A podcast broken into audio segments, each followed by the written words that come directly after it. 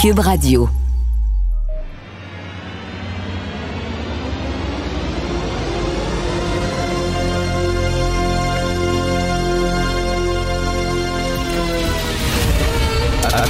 Attention, cette émission est laissée à la discrétion de l'auditeur. Les propos et les opinions peuvent choquer. Peuvent choquer. Oreilles sensibles s'abstenir. Richard Martineau. Martino. Un animateur pas comme les autres. Richard Radio. Bonjour, merci d'écouter Cube Radio. Bon lundi. Je me suis amusé pour ma chronique dans le Journal de Montréal aujourd'hui de colliger hein, toutes sortes de données qui avaient été euh, débusquées par Michel Gérard, que j'aime beaucoup, chroniqueur économique au Journal de Montréal, et par les journalistes euh, de la section argent. Vous savez qu'à tous les jours, je parle avec Yves Daoud, qui est directeur de la section argent, puis je trouve que c'est une section vraiment très bien faite. Et euh, il y a des chiffres qui sont sortis ici et là au cours des dernières semaines. J'ai décidé de les mettre tous ces chiffres-là ensemble dans la même chronique. Et j'avoue que quand tu vois l'accumulation de tout ça, c'est assez flyé. Donc, j'intitule ça Le Québec est numéro un. Alors, euh, selon les calculs effectués ces derniers mois par Michel Gérard et les journalistes de la section argent du journal, le Québec est le champion canadien de l'inflation, le champion des taxes et des impôts, le champion de l'aide aux entreprises, la deuxième province en ce qui a trait aux dépenses gouvernementales, la deuxième province la plus endettée du pays et la province où on crée le moins d'emplois. OK, quand tu mets ça un à côté de l'autre, ça va pas bien. Et là, je parlais de ça hier avec des amis, j'ai super avec des amis, puis je leur parlais de ça, ils ont dit, ben oui, mais là, tu as mis tous les chiffres euh, négatifs, mais tu aurais pu faire la même chose, euh, prendre une chronique, puis mettre tous les chiffres positifs, puis faire une chronique en disant que ça va très bien au Québec. Je dis, attendez une minute, là ça va pas bien dans la création d'emplois, ça va pas bien dans la démographie, ça va pas bien en éducation, ça va pas bien en santé, ça va pas bien. Euh, oui, peut-être qu'on est les premiers en exportation d'asperges biologiques, là, mais on s'entend que c'est des détails, ça. Mais quand tu mets tout ça ensemble, euh, ça va pas très bien. Alors, euh, écoutez bien ça. Index Santé, le site Index Santé nous apprenait que le temps moyen d'attente dans les urgences du Québec, c'est de 5h39 minutes. Durée moyenne de séjour de personnes en attente sur une civière, 16 heures 5 minutes. Taux d'occupation des urgences, 110% Toutes les urgences au Québec sont débordées. La proportion de nos établissements scolaires en mauvais état, 61% il y a tellement d'écoles vétustes au Québec que le gouvernement veut revoir la façon d'évaluer l'état des bâtiments scolaires. 4000 profs ont déserté nos écoles en trois ans. Le quart des enseignants quittent la profession dans les cinq premières années. Près de la moitié des infirmières jettent l'éponge avant l'âge de 35 ans, etc., etc. Ça ne va pas bien du tout. Euh, pour la création d'emplois, je l'ai dit, on est la pire province pour la création d'emplois, mais la province qui donne le plus de cadeaux aux entreprises. Parce que des millions puis des milliards, on en a, vous le savez, on donne plein de cadeaux aux entreprises. Est-ce que ça crée de l'emploi? Non absolument pas.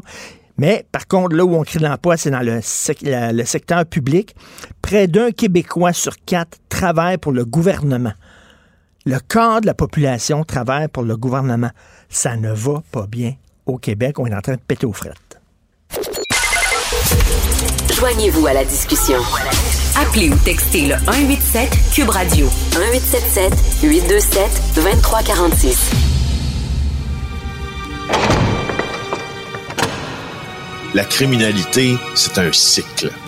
Et tu vois, le nouveau procès va se dérouler sans qu'aucun témoin ne se présente à la barre. L'histoire des criminels racontée par l'unique journaliste d'enquête, Félix Séguin. Écoute, Félix, t'as fait de la peine aux gens du port de Montréal. Ils sont tannés de se faire dire que c'est une passoire au port de Montréal. Ils ont pas aimé ça.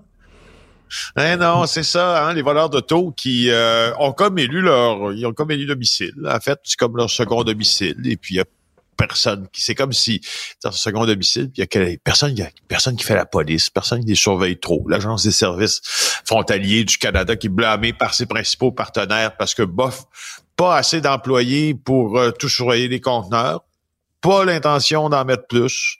Euh, on dirait vraiment, vraiment, vraiment, écoute, de l'extérieur, on dirait que c'est pas ça, mais qu'on favorise presque l'exportation de véhicules volés. Comment tu veux contrôler tout ça? Écoute, et là, et quand on sait ce que je m'apprête à te dire, c'est d'autant plus flagrant comme, euh, comme je, te dirais, manque de rigueur de leur part. Euh, il y a près de 200 Québécois qui sont arrêtés en Ontario pour des vols de taux. Du talent à revendre au Québec. Richard. Euh, et, des Québécois qui volent des voitures, qui en deviennent spécialisés au profit de gangs criminels, s'aventurent de plus en plus loin dans la province voisine pour voler des véhicules. Écoute, regarde bien ça.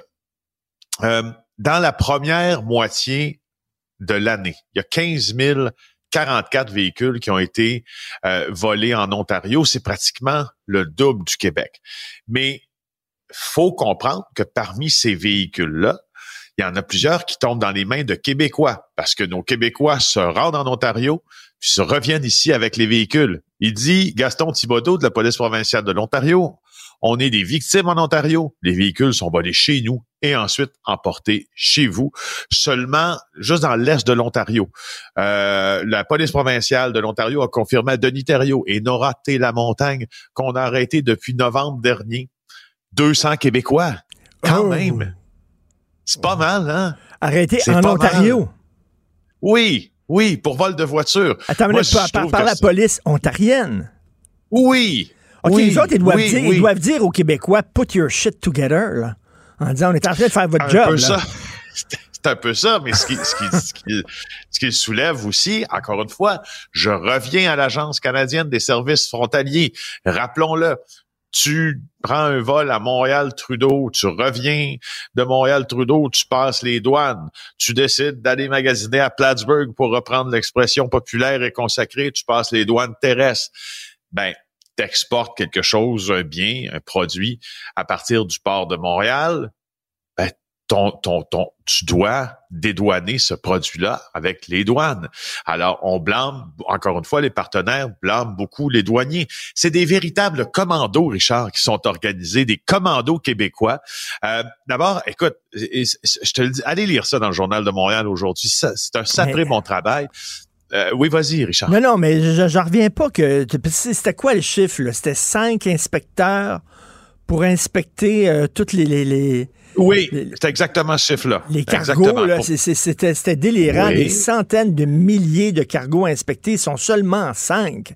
Alors, écoute, qu'est-ce que tu veux? Là, on leur demande de, se mettre dans le plein milieu du fleuve Saint-Laurent puis d'essayer d'arrêter le courant. Qu'est-ce que tu veux qu'ils fassent? C'est ça, c'est comme la c'est pas, comme la pêche au filet. Tu sais. Alors, euh, euh, il faut que je te parle des commandos parce que c'est assez oh. pertinent de savoir comment ils fonctionnent. Nos Québécois qui se font prendre euh, à Hawkesbury, à Cornwall, à Lancaster, à Toronto, à London, bien dépassé Toronto, se font une liste de magasinage. Euh, et là, ils regardent des véhicules donc ils souhaitent ajouter sur leur liste dans des quartiers cossus qui sont généralement euh, pas généralement, mais enfin, des quartiers cossus que l'on préfère généralement près des autoroutes. Euh, alors, on cible beaucoup les municipalités que, que je viens de te dire, mais London, c'est à 700 km de Montréal. Alors, le commando arrive, il y a au moins un voleur dans l'auto qui arrive, euh, un transporteur et un conducteur du véhicule de suite. Parfois, Richard, ils prennent comme une auto de Montréal pour aller déposer. non, non, c'est pas une joke. C'est pas une joke. Ils, font vraiment ça. Ils prennent, ils prennent des voitures en, en partage et puis il y a quelqu'un, donc ils ont bien étudié leur scénario. Alors, un voleur, un transporteur, un conducteur pour le véhicule de suite. Ils s'en vont chercher trois, quatre Lexus, un autre soir des Honda. Ensuite, ils sont entrés au Québec. Encore une fois, c'est le sergent détective Thibodeau euh, de la police provinciale de l'Ontario qui confirme ceci. OK, le voleur, c'est celui qui fait les copies de clés électroniques. Lui, il ne fait que ça. Il rentre pas dans le char après ça puis prendre l'auto. C'est un autre qui rentre dans l'auto puis qui l'amène, euh, qui amène l'auto au Québec. Écoute, ils sont. Oui, exactement. ils sont très, très, très euh, bien organisés, là.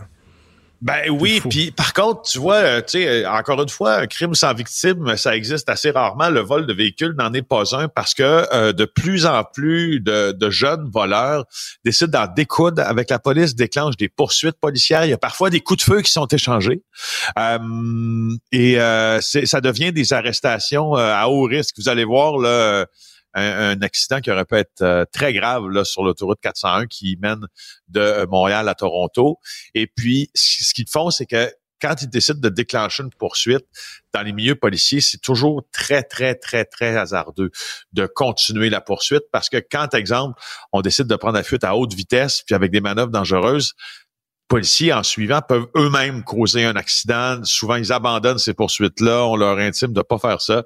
Alors, euh, tu vois, euh, au Québec, en Ontario, ils ont mis 50, ils ont investi 51 millions en mai dernier pour combattre le fléau des vols de véhicules sur leur territoire. C'est nettement supérieur à ce qu'on a investi ici.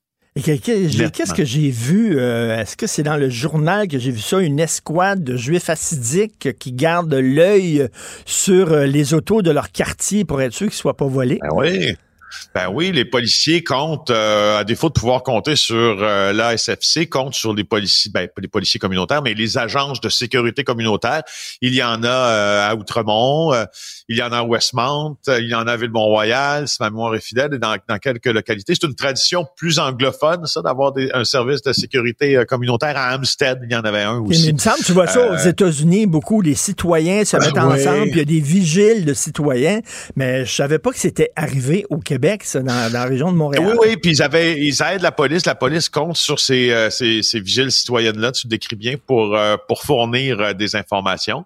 Et puis, c'est un modèle, oui, c'est un modèle un peu plus américain. Heureusement, tu vois ici, là, nos vigiles ne peuvent pas être armés. Ça, c'est une autre affaire. On, déborde, là, mais on, on, voit beaucoup de cas aux États-Unis où ça vire mal, ces affaires-là. Ben oui, ben oui. Dans le journal de Montréal, en fin de semaine, il y avait la carte aussi que je vous suggère d'aller... Moi, je me suis beaucoup amusé en fin de semaine en regardant cette carte-là. C'est une carte où on géolocalise euh, les rues, ben votre rue en fait, n'importe laquelle ou presque que vous habitez au Québec. Et là, on va euh, regarder combien de véhicules ont été volés près de chez vous ont été hmm. volés près de chez vous. Alors, cette carte-là existe si vous voulez la consulter. Franchement ben, pertinent. Et écoute, euh, rapidement, Valérie Gontier, ta collègue, un trafiquant d'armes à feu à 18 ans. Le gars, il a 18 ans arrêté pour trafic d'armes à feu. Ouais, qu'il avait exhibé, bravo, sur ses réseaux sociaux, nous dit euh, ah Valérie. Alors, il fanfaronner un peu euh, des armes illégales. Avec ses armes illégales, il reste, euh, risque sept ans de détention parce qu'il a été arrêté. Là. Il en a vendu un agent double. Il s'appelle Bradley, Bradley Mathurin. on le soupçonnait de vendre de la drogue. Il se vantait un peu sur Instagram. Alors, il s'est retrouvé sans savoir euh, vedette d'une opération d'infiltration qui visait le coin. Mais écoute, c'est qui son fournisseur là, quand tu es trafiquant d'armes à feu? Tu, trouves tes armes à feu où exactement? Il, il travaillait pour le crime organisé? Ben, il, il, était en lien avec le monde de la rue, là. Ah, Alors, euh, gang de rue, etc. Euh, il faisait aussi faisait un peu de musique. Euh, il faisait un peu de musique, rap, euh, ah, gangster ben dans, dans, ben ces milieux-là. C'est pas une surprise. Ah, ça ouais, existe. Puis là, il se fait euh, filmer avec ses armes à feu pour avoir du respect. Respect, respect, man. Alors, merci beaucoup, Félix Séguin. On se reparle demain. Félix Séguin du bureau d'enquête. Salut. Bye. Avis à la gauche. Ben oui, on le sait.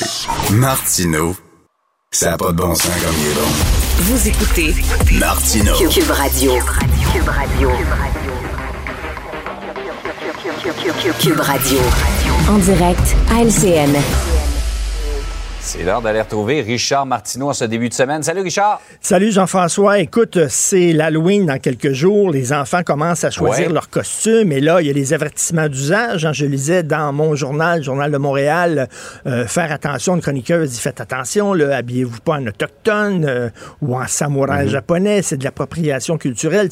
Moi, je dis si vous voulez vraiment faire peur au monde. Tu sais, quand les enfants arrivent, ils rouvrent la porte pour avoir des bonbons, puis tu leur fais une bonne frousse. Déguisez-vous en homme blanc hétérosexuel de plus de 50 ans. Oh, oh, ça, ça fait peur, mon gars. Là. Ça, les gens vont crier en te voyant. Mettez-vous les cheveux blancs, une barbe blanche comme ça. Là. Ça, là, c'est vraiment incroyable. T'as le costume, si je comprends ah, ben, ben, bien. écoute, là, je suis déguisé comme ça aujourd'hui et ça terrifie les gens, je veux dire. Ben, bon conseil. Merci du conseil, Richard. Euh, on va revenir sur ce qui se passe dans nos écoles. La détresse psychologique explose. Hein? Écoute, les professeurs et aussi le travail de soutien, les concierges et tout ça, euh, écoute, 60% près de 6 euh, employés du réseau scolaire qui sont sur le bord du gouffre, dit-on. Euh, j'en ai parlé l'autre jour, je t'en parle constamment. Euh, écoute, les, les parents n'élèvent plus leurs enfants en disant, ben là, les profs, non seulement ils vont éduquer et instruire nos enfants, mais ils vont les élever. Fait qu'on pelte ça dans la cour des profs. Et dès qu'il y a un problème social qui apparaît, qu'est-ce qu'on dit? Ben, l'école va s'en occuper. Alors, tu sais, si, mettons, il y a des problèmes de violence dans la société, ben là, on va pelleter ça dans la cour de l'école, puis on va dire les profs vont faire des ateliers sur l'intimidation et le harcèlement et vont en parler aux jeunes. Si euh, on a de la difficulté à distinguer le vrai du faux sur les médias sociaux, on va pelleter ça dans la cour d'école, puis tiens, les profs vont s'occuper de faire des ateliers de désinformation et de littératie numérique aux jeunes. Si les jeunes sont éco-anxieux, mettons, à la maison, bon, on va pelleter ça dans la cour de l'école, puis on va dire les profs vont donner des ateliers sur l'environnement. Là, les profs se retrouvent avec une charge de travail complètement monumentale. Et bien sûr, les colos, les enfants à problème, qui ont des problèmes, euh, que ce soit euh, physiques ou psychologiques, plutôt que les mettre dans une classe à part, avec des professeurs qui sont formés pour ça, ben non, si t'es mis à part, c'est pas bon pour leur estime d'eux-mêmes, faut les Donc, on les intègre dans les écoles et là, les professeurs, ça pète de partout. Et on pelte toujours ça dans le cours de l'école. Moi, je dis, tu le sais que le symbole du Québec, c'est l'arfan des neiges. Euh, Cet oiseau-là, je l'ai jamais Ouais. vu de ma vie, là. L'arfan des neiges. Alors, moi, je trouve le symbole du Québec, ben c'est ça. C'est Ah, vraiment. la pelle. C'est une pelle. Oui, dire. On ne cesse de pelleter ça dans le cours de l'école tout le temps. Et là, les gens, les personnels de soutien, tout ça, se retrouvent avec des enfants hyper impolis agressifs, qui se sont jamais Mm. fait dire par leurs parents, fais pas ça, et ils sont en train de péter aux frettes. Écoute, je lisais, là, le corps, le corps des, des professeurs euh, quitte leur emploi après cinq ans. C'est Ouais. vraiment extrêmement parle beaucoup, grave. Ça parle beaucoup, donc euh, moi je trouve ça très inquiétant et c'est aussi l'abandon des parents, puis qui disent on va pelleter ça Ouais. Dans le cours de l'école. Mais ce qui est drôle, Richard, c'est que d'un côté, oui, on abandonne ça à l'école, mais de l'autre, quand le petit chéri revient puis il est pas co- pas content, il y a beaucoup de parents qui vont confronter à ce moment-là l'école, le professeur, Ben, vont leur mettre de la pression. Et je parlais à un professeur la semaine dernière à Cube Radio qui dit ben là, tu sais, on n'a pas l'autorité nécessaire, là, on peut pas punir les enfants parce qu'on se fait rabrouer par la direction de l'école, donc on peut on peut rien faire, tu sais. euh, Et euh, dans le milieu de l'éducation, ça va pas très bien du tout euh, au Québec. Jetons un petit coup d'œil à ce qui se passe euh, entre Israël et euh, Hamas. Euh, il y a un chroniqueur du New York Times en fin de semaine qui a évoqué la possibilité, parce qu'on parle toujours d'un conflit régional qui pourrait s'élargir, mais même ce- il a évoqué la possibilité que ça se transforme en guerre mondiale. Écoute, je suis vraiment, je suis vraiment très inquiet. S'il y a une personne que je respecte beaucoup pour sa connaissance, son expertise euh, du Moyen-Orient, c'est Thomas Friedman. Thomas Friedman, il est chroniqueur au New York Times. Il y a quelques années, il a écrit un livre qui est absolument formidable, qui s'intitule De Beyrouth à Jérusalem sur le conflit israélo-palestinien, un livre qui a gagné le prix Pulitzer. C'est un grand chroniqueur et c'est drôle parce qu'il y a quelques jours, je me disais, qu'est-ce que pense Thomas Friedman de ce qui se passe? Il a écrit un texte dans le New York Times et il a dit, je n'ai jamais écrit un texte dans un tel état d'urgence. Il dit là, on est vraiment au bord du gouffre et il supplie Israël de ne pas faire une offensive terrestre à Gaza. Il dit, vous avez le droit de vous défendre, bien sûr, vous avez le droit d'attaquer le Hamas, mais si vous entrez dans Gaza, ça va être le foutu bordel. Il espère que les États-Unis vont dire euh, à, à- à Israël de ne de, de, de, de- de pas le faire, parce qu'il dit, l'Iran va sauter là-dedans. L'Iran va dire, nous autres, ils l'ont dit, hein, si l'armée israélienne entre dans Israël, nous autres, on va s'impliquer là-dedans, dans la guerre, on va, on va bombarder Israël. Là, bien sûr, les là, si États-Unis... l'Iran s'en mêle, c'est un effet domino. Ben là. écoute, les États-Unis vont bien sûr s'en mêler pour protéger leur allié Israël. Et là, on dit que la Chine et la Russie, qui sont en train de se rapprocher, hein, il y a eu un rapprochement la semaine dernière, une Ouais. rencontre au sommet. Euh, eux autres, bien sûr, euh, euh, qui sont contre les États-Unis, euh, vont peut-être s'allier à l'Iran. La Chine va peut-être profiter du bordel général pour mettre la main sur Taïwan. Euh, écoute, et la Russie aussi sur l'Ukraine. Écoute, il dit les, risques réels, les risques que ça se transforme en conflit mondial sont réels, vraiment. Et c'est Thomas Friedman qui dit ça, et c'est un texte très important dans le New York Times.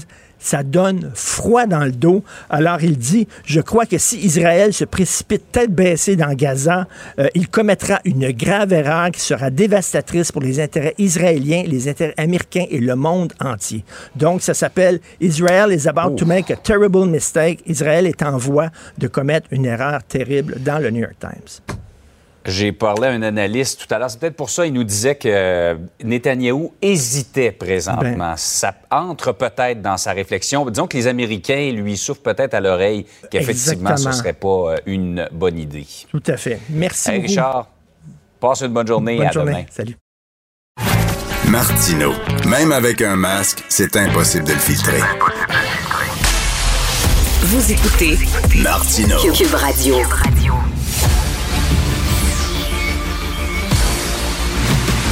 Jean-François Lisée, On va juste dire qu'on est d'accord. Thomas Mulcair. Je te donne 100 raison. La rencontre. C'est vraiment une gaffe majeure. Tu viens de changer de position. Ce qui est bon pour Pitou est bon pour Minou. La rencontre. Lisée. Mulcair. Alors, toute la semaine, Tom va avoir la glace à lui tout seul parce que euh, Jean-François Lisée est en vacances cette semaine. Et euh, écoute, Tom, euh, la, la question du cessez-le-feu euh, dans la guerre Israël-Gaza, ça, ça divise les démocrates aux États-Unis. On l'a vu, hein, le parti est vraiment divisé. Et c'est en train de diviser aussi le Parti libéral du Canada. C'était fascinant. Puis je vais t'avouer que, on peut penser ce qu'on veut de Trudeau, de sa, politique, de ses prises de position, mais il y a une chose que j'admire, comme ancien chef de parti moi-même, c'est que ce gars-là a un ascendant sur ce qu'on appelle le caucus. Ça, c'est la réunion de tous les gens qui sont élus au sein d'une même formation. Richard Trudeau a un don one-on-one. Il sait parler avec son monde. Il est bien entouré pour certaines affaires, mais pour le caucus, il a besoin de personne. Il s'occupe d'eux autres, il s'occupe de leur dossier. Puis je vais partager une chose que Jean Charest avait faite avec nous autres quand on a, quand on a été assermenté ministre. Il a dit, le plus important appel téléphonique que tu vas recevoir, c'est d'un député d'arrière-ban. Et tu dis à ton staff que si jamais un député d'arrière-ban ne reçoit pas une réponse à son téléphone, c'est à moi qu'ils vont avoir affaire. Donc ça, les gens qui comprennent l'importance du caucus, et je mets là-dedans des gens comme Brian Mulroney, Jack Layton était comme ça, et Charest, c'est-à-dire qu'ils comprenaient l'importance de soigner chaque personne. Trudeau n'a jamais eu de chichi comme il a eu la semaine dernière. Oui, temps en temps, il y en a un, il y en a un qui s'appelle euh, Nathaniel Erskine Smith qui, qui, qui les rend dingues. Il est en train de se présenter, lui, euh, pour la chefferie du, des libéraux en Ontario. Donc, Trudeau, la semaine dernière, s'est réveillé un jour, puis il avait 23 de ses députés qui étaient complètement foul ball avec sa prise de position sur la guerre Israël-Hamas. Ils ont signé un document commun avec des NPD et avec du Parti vert. Ça, un camouflet pour Justin Ah, Trudeau. oui. Justin, ben, il, il a, il, il a créé un parti à, à l'image de ses principes sur, le multiculturalisme, l'inclusion, la diversité. Ben, ça donne ça aussi. Mais- C'est-à-dire que tu peux pas dire que tu as une vision commune alors que tu as invité dans ta tente des gens qui proviennent de background où ça va pas être ça du tout. Donc, l'appel d'un cessez-le-feu, Richard, ça veut dire quoi, là? C'est une guerre qui est en cause. L'Israël a déclaré la guerre à Hamas qui a tué 1400 Israéliens, hommes, femmes, enfants, de manière si horrible que j'ose même pas le répéter. Ils ont dit, on va mettre fin à cette bébête-là.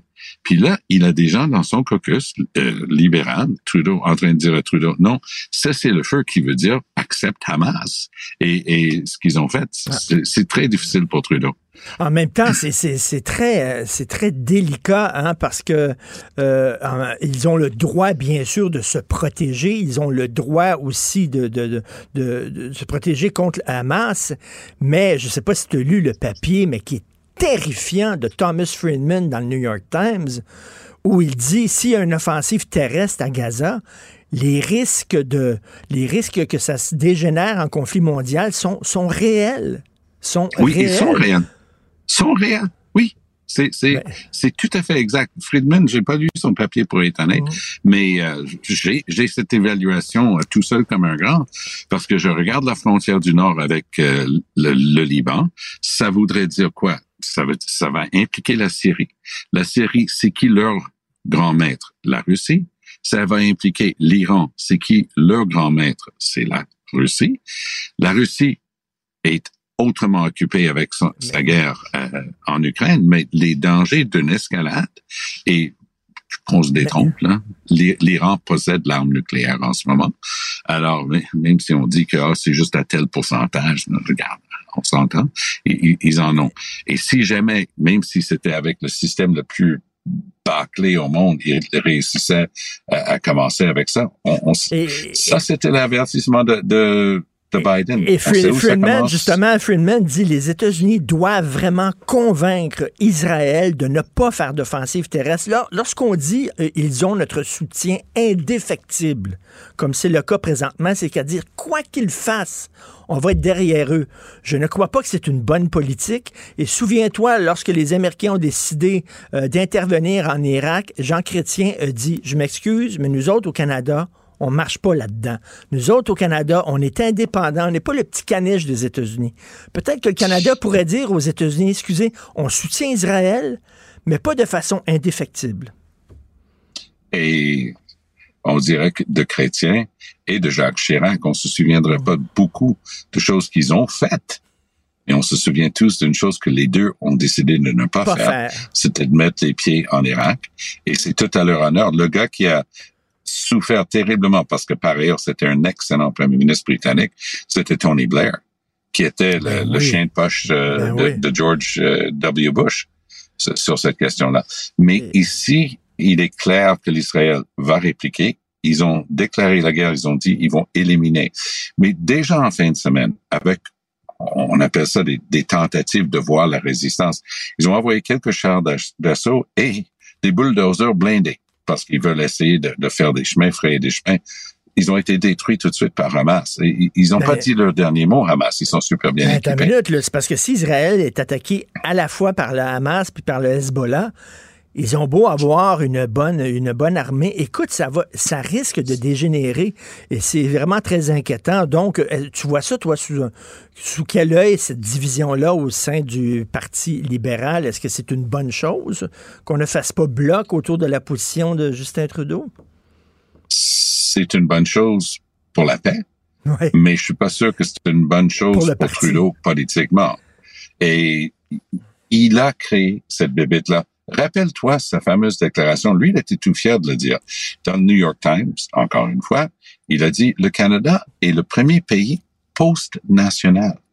Selon lui, il n'y avait pas d'identité nationale au Canada. Richard, je sais que tu es féru de l'histoire, tu sais ce que c'est le cristal Nacht, tu sais ce que c'était aller attaquer les... Alors, hier, à Toronto, il y a eu une, une manifestation tout à fait légale, il n'y a pas de problème avec ça, que pour en soutien à, la cause palestinienne et il faut croire aussi anti-Israël parce qu'il y a qui scandaient des slogans contre les Juifs et contre Israël. Mais tu vois pas qu'ils sont passés devant un restaurant qui est la propriété bien connue, un grand restaurant propriété bien connue de, de, de membres de la communauté juive de Toronto, et c'est là où ils se sont arrêtés pour scander euh, des, des, des, trucs anti-juifs. Alors, on est là, euh, au Canada en ce moment. Et, et c'est très préoccupant, mais je, je résumerai ça de la manière suivante. L'Israël sait comment faire face à une menace existentielle. En 67, la guerre de six jours, c'est Israël qui a pris les devants. Ça a pris six jours pour démolir au sol les mirages de, de l'armée de l'air euh, égyptienne et, les MiG, pardon, égyptiennes et ainsi de suite. ils savaient exactement ce qu'ils devaient faire parce que la menace était trop réelle. 73, ils ont failli perdre leur pays, là. C'est pas une blague. En 73, mmh, mmh, mmh. la guerre de Kippour a failli gagner contre Israël. Cette fois-ci, de voir leur obligation première de défendre les Juifs parce que l'Israël a été créé sur les cendres de l'Holocauste et la tuerie de, brutale, la boucherie de 6 millions de Juifs par les nazis. Ils ont dit, il y aura une place sécuritaire pour les Juifs dans le monde qui ont été pourchassés à travers les siècles.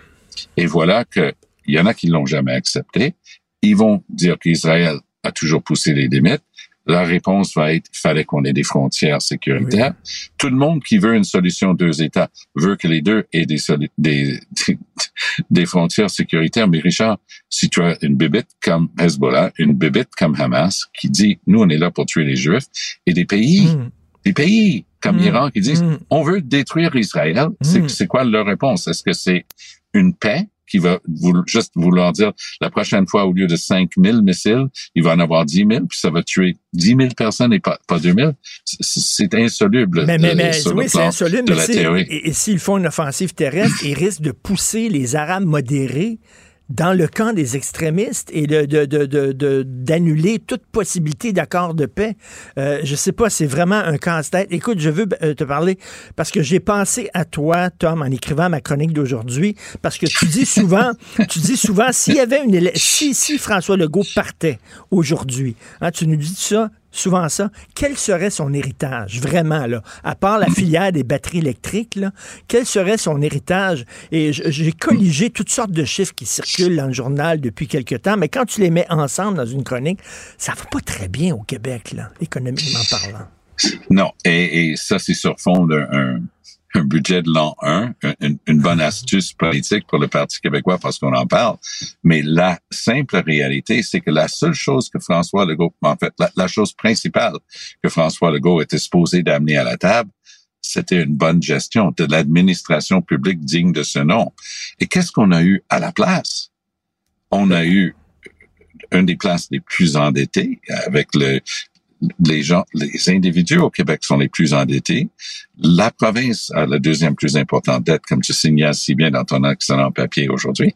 Donc, faites la, la déclinaison. On a augmenté, depuis que Legault est là, on a augmenté massivement le nombre de fonctionnaires Oui. et la proportion de fonctionnaires au Québec. Écoute, la, la- la-? Tom, la, la- la- la province qui donne le plus de cadeaux aux entreprises et le contraire, le contraire, c'est la, pro- la province qui crée le moins d'emplois. C'est ici au Oui. Québec. Donc, on, on donne des millions aux grosses entreprises et ça ne se transmet pas en création. Oui, ça se transmet pas en création d'emplois. Non. C'est inquiétant. Et, et, et on a des politiques qui restreignent la capacité de croître l'économie, par exemple, et on est vraiment mal en point. Donc, Legault était supposé d'être la réponse à ça, parce qu'ils ont gagné quand, quand même en disant que les libéraux avaient mal fait ça. Les libéraux avaient fait de l'austérité, ça, a fait mal pour la santé et tout ça. Je sais pas pour toi, mais moi, je pense pas que ça va bien, bien mieux dans le domaine de la santé ou de l'éducation depuis que Legault est là. Donc, lui il commence à penser à, sa- à son leg. Qu'est-ce Mm. qu'on va dire de lui, de son passage comme premier ministre du Québec? Qu'il a gagné deux majorités euh, fortes, oui. Qu'est-ce qu'il a fait avec? Est-ce qu'il est en train de brader ce qu'il a eu comme confiance des Québécois? Je pense que le résultat d'Argentin est une indication que ça va pas si bien que ça. Et en, en terminant, le fameux budget de l'an 1 de la souveraineté du Québec, euh, écoute, la- monsieur et madame tout le monde, ce qui se dit, c'est qui peut prévoir vraiment comment va se porter l'économie le jour où le Québec va être indépendant? On ne sait même pas quand, premièrement, et comment on a de la difficulté à prévoir euh, l'économie sais, six mois à l'avance? T'imagines ça, dans, dans, Exact. dans dix ans, voyons donc. Qu'est-ce que ça donne, Non, cet exercice-là? Là? Ça donne une excellente publicité à Paul Saint-Pierre Plamondon et le, le Parti québécois. Ils sont quatre députés parmi 125. Puis on parle juste d'eux autres depuis une couple de semaines parce qu'ils ont fait ce stand-là. Alors, tant mieux pour eux autres. Le vrai débat va se concentrer sur une seule chose, la proportion de la dette que le Québec doit assumer. Évidemment, selon PSPP, euh, ils vont payer 1,85 puis le Canada va être pris avec 1,12 billion. Alors, billion en français, c'est trillion en anglais. Je préfère dire que c'est plus de 1000 milliards de dollars à partager. Là, eux autres, ils disent, ben, juste un petit bout pour le Québec. Oui, oui, c'est comme Daniel Smith en, en Alberta qui dit, on va prendre plus de la moitié du, du, du pactole de la pension de retraite du Canada pour une province avec 4 millions de personnes. Ah, ouais? T'as 10% de la population, puis t'as plus de 5... Mais ça, ça c'est l'exercice, parce que quand c'est juste du, sur du papier comme ça, Ben, c'est ça. mais pour reparler de monsieur et madame tout le monde, Richard, j'oserais dire ceci. Les gens que moi je croise, ils ont du mal à mettre de, de- du gaz dans leur char. Ils ont 50 de plus de dépenses par semaine pour leur épicerie. Ils y arrivent pas. Les enfants oublient les vacances euh, dans le sud cette année. Là. Tout le monde est strappé et je suis pas convaincu que le gars a une réponse à ça. Il a envoyé des chèques, mais le fait d'envoyer des chèques a juste augmenté mm. ce qui était en circulation, a aggravé l'inflation ici au Québec et on est loin d'avoir une solution. Au lieu de réduire la taille de l'État et de faire des choses mieux, il augmente, augmente, augmente et c'est le contraire de ce qu'il a promis de faire. exactement. Et un Québécois sur quatre travaille pour le gouvernement. Pour le gouvernement, oui. C'est incroyable, c'est extraordinaire. On crée de l'emploi, mais dans la fonction publique. Oui, c'est-à-dire que toi puis deux de tes voisins, vous êtes responsables des trois pour payer un fonctionnaire. tu sais, quand on fait le Save the Children Fund, on t'envoie des papiers disant tu viens de, tu viens de d'adopter un enfant dans tel pays, merci des 30 dollars que tu envoies par mois. On pourrait te dire, tu sais quoi?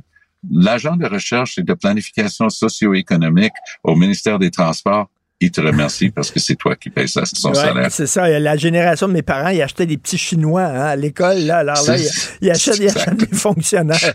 Merci fonctionnaires, voilà. Merci, Tom. Bonne journée. Salut. Martino. L'opinion populaire. L'opinion populaire. Te rappellerai que 1,3 milliard, 44 milliards de dollars. C'est beaucoup, beaucoup d'argent. À partir de cet événement-là, il y a eu un point de bascule. Un directeur de la section argent, pas comme les autres. Yves Daou. Je pensais que tes rénaux étaient finis. Ben oui, mais c'est fait au Québec, ça. Tu recouvres pas ça? Voyons donc. Oh, c'est vrai que c'est beau. Ça donne un petit look industriel. On a le Québec tatoué sur l'étiquette. Recherchez les marques de certification, les produits du Québec. Alors, c'est ça, il y a de nouveaux détaillants qui affichent des articles certifiés, les produits du Québec, pour encourager l'achat local, Yves. Hey Richard, aujourd'hui, c'est la journée Québec. Hein. On va avoir un budget de l'an 1 pour le Québec uh-huh. indépendant. Puis là, on dit que les produits faits au Québec se retrouvent dans des grands magasins. Écoute, c'est, on est vraiment Québec euh, tatoué toute la journée aujourd'hui. Donc, euh, écoute, euh, c'est vraiment fascinant. Tu te rappelles, il y a eu le fameux panier bleu. Là le panier bleu était lancé par François Legault puis euh, Fitzgibbon. Finalement, le panier bleu, là, qui est devenu une entreprise privée puis qui doit gérer hmm. l'achat. Mais finalement, le gros virage, là, c'était celui où ce que il y a eu un organisme qui a été nommé pour certifier les produits qui sont au Québec, donc euh, fabriqués, conçus euh, et, donc au Québec. Et évidemment, c'est devenu une espèce de c'est comme euh, une espèce de détente qui est mise sur, les produits. Mais là, ce qui est intéressant, c'est que les grands détaillants, de plus en plus, vont mettre des sections pour faire la promotion des produits qui sont au, Québec. Là, on avait eu déjà Jean Coutu, mais là, maintenant, il y a quatre grandes bannières additionnelles qui, euh, qui, vont s'ajouter à, avoir des sections euh, de produits du Québec. C'est BMR dans la quincaillerie, celle dans le tout ce qui est les vêtements de de, de, de, plaisir et, euh, à l'extérieur, euh, mm. de serre, qui est euh, dans les plus le, le, le, papeterie, etc. Et du Cipero, qui est dans le domaine de, de, de tout ce qui est mobilier, etc., d'appareils ménagers. Donc, euh, c'est quand même intéressant de voir que il y a quand même des produits qui vont se retrouver, puis qu'on on va voir la visibilité. Moi, je te dis, Richard, évidemment, mon intérêt toujours, moi, c'est de pouvoir acheter québécois si je le peux. Mhm. Mais des fois, on les connaît pas, ces produits-là. Ben oui. Tu sais, par exemple, là, t'as euh, Avanti qui, euh, qui est au niveau des matelas, qui, euh, qui, qui, qui est disponible chez GC Perrault. La, la peinture laurentienne. Tu sais, entre acheter une peinture américaine puis une peinture laurentienne, peut-être que tu aurais mhm. intérêt à acheter euh, cette peinture-là. bleu lavande. Euh, tu as Adrien Gagnon, tu sais, dans les produits euh, de vitamines. Tu en as plein de Jameson. C'est tout fait en Ontario. Pourquoi tu fais pas ça, euh, t'achètes pas des produits québécois? Mais, mais, mais il faut que le prix soit concurrentiel aussi, Yves, parce que, tu sais, c'est bien beau que c'est fait au Québec, mais si tu payes plus cher pour un produit fait au Québec. Ben, Richard, moi, je, regarde un produit que, que j'ai toujours regardé au début de l'hiver, là. C'est les pelles. Et là, tu as les pelles Garant qui sont faites ici au Québec, là puis tu as le choix entre payer moins cher, mettons 2 dollars de moins pour une pelle chinoise que quand après la première pelletée est cassée en deux. Mais tu sais, et donc là, tu sais, as des produits québécois, puis évidemment, moi, je favorise que, tu sais, si c'est fait ici au Québec, puis que ça génère des emplois, peut-être la différence de prix, des fois, n'est pas assez significative pour que tu dises, mm. moi, je vais acheter un produit qui vaut 5 pièces de moins. Mais je pense qu'il y a une espèce de sensibilité. Et Richard, j'ai fait le tour un peu qui se fait ailleurs. Puis partout, écoute, on n'est pas les seuls à le faire. Aux États-Unis, là, il y a une, une marque qui s'appelle Marks, qui est dans le domaine des, des portes et fenêtres. Ben, ils font la promotion de Buy America et acheter ces produits-là en quincaillerie. En France, il existe un affaire qui s'appelle, pour des produits ménagers, tout ça, qui s'appelle les produits ProNet. 100% fabriqués en France depuis 25 ans. Ben, ils hmm. font la promotion de ça dans, ben les, dans les quincailleries. Fait qu'on n'est pas plus fou que les autres. Euh, et donc, l'idée, c'est que ce, lancement-là, il est fait ce matin euh, dans un BMR de, de Blainville. Euh, donc, moi, je pense que l'idée, là, c'est peut-être de sensibiliser aux gens des marques qu'on connaît pas. Tu sais, par exemple, il existe un, produit de, de blanchiment de, de, l'eau de Javel comme Javex, là. Ben, il y en a une au Québec qui s'appelle Lavo, moi que je connaissais pas, mais que j'ai appris à partir de, des communiqués de presse qu'on a vus ce matin. Là. Donc, je pense que ça vaut la peine de faire le, notre achat Québec puis faire la promotion des produits du Québec. Écoute, ce week-end, un texte euh, qui, m'a étonné, euh, c'est des Québécois qui ont de la difficulté à payer leur hypothèque avec la hausse des taux d'intérêt, puis tout ça. Puis euh, ils arrivent pas, ils n'ont pas de prêts de leur banque. Ils se tournent vers des prêts privés. C'est quoi, c'est des prêts privés? en fait, écoute, c'est une histoire que Francis Alain a, découvert à partir d'un certain nombre de recherches. Si tu fais prêt privé sur Google, écoute la liste de gens qui sont prêts à prêter à des gens euh, qui sont soit en difficulté financière, soit qui cherchent à acheter une maison, soit qui ont un problème à rembourser. Euh, donc, ces gens-là, offre justement des prêts à ces gens-là. Ils passent des contrats. Euh, et donc, euh, puis. Est-ce que c'est légal, ça? C'est légal? C'est légal, c'est légal. Ben oui, c'est totalement légal. C'est juste que là, tu prends des, des, arrangements contractuels avec eux. C'est comme un contrat, un contrat privé. Ils vont te faire des prêts entre 10, 12 et 15% Mais tu sais, quelqu'un, par exemple, que sur sa carte de crédit, je sais pas moi, euh, tu sais, des, des soldes qui datent puis qui c'est à 27 puis 30 ben, tu sais, peut-être que si la banque ne veut pas te faire un prêt personnel, tu comprends-tu, pour rembourser ton sol, peut-être que c'est peut-être une euh, solution. Mais évidemment, c'est étirer la sauce comme d'habitude, étirer l'élastique, parce que si tu es déjà coincé, euh, ben ça risque d'être encore plus difficile de reporter de, ah. l'endettement puis d'avoir des, des, taux d'intérêt. Mais comme disait le Pierre Fortin du syndic, c'est que là, tu peux avoir une famille qui a 100 000 de revenus bruts, il y a une hypothèque de 350 000, il y a une marge de 10 000 et une carte de crédit de 5 000, puis il, en arrache déjà. Tu comprends-tu? Ben oui. Fait que si tu vas rajouter encore des, des, des, prêts privés. Mais, mais, mais, cela dit, j'espère qu'ils ne prennent pas l'argent chez Johnny, parce que Johnny, si tu rapportes pas l'argent dans les temps, euh, dans les temps dont, entendu, euh, il va te casser les jambes. Là. Oh, non, mais je pense que là, aujourd'hui, on est peut-être dans une, industrie plus structurée. Tous les prêts alternatifs là, pour t'acheter des, des, maisons, il y en a partout au Canada, même dans le reste du Canada. Écoute, la SCHL a dit que ça a doublé. C'est pas énorme, mais aujourd'hui, 6,7% des prêts qui sont faits pour des, euh, des, des hypothèques actuellement, c'est avec des prêteurs alternatifs. Donc, c'est des gens qui vont à la banque, puis ils n'ont pas assez de revenus. Ou, tu hmm. sais, les, les banques aujourd'hui ont ce qu'on appelle des, euh, des tests là, très, très spécifique. Si tu n'es pas capable de payer, euh, mettons, ton hypothèque, s'il y a une hausse significative des, euh, des, des taux d'intérêt, ils ne te prêtent pas. Mais là, évidemment, les gens veulent avoir la maison, ils veulent, ils se disent l'actif va prendre de la valeur, ben ils trouvent ces prêteurs alternatifs-là qui sont prêts à leur prêter puis que les banques ne veulent pas leur prêter. Mais c'est un phénomène qu'on connaissait pas, Richard, au Québec, ben mais qui là semble prendre de, de, l'ampleur. Là, je trouve ça très intéressant ce week-end, ce texte-là. Et écoute, en terminant, est-ce qu'il faut oublier le TGV à Québec, Yves? Écoute, on parle d'un tramway, on parlait d'un lien, ben euh, un troisième lien. Là, on parle du fameux euh, TGV ou train à grande fréquence.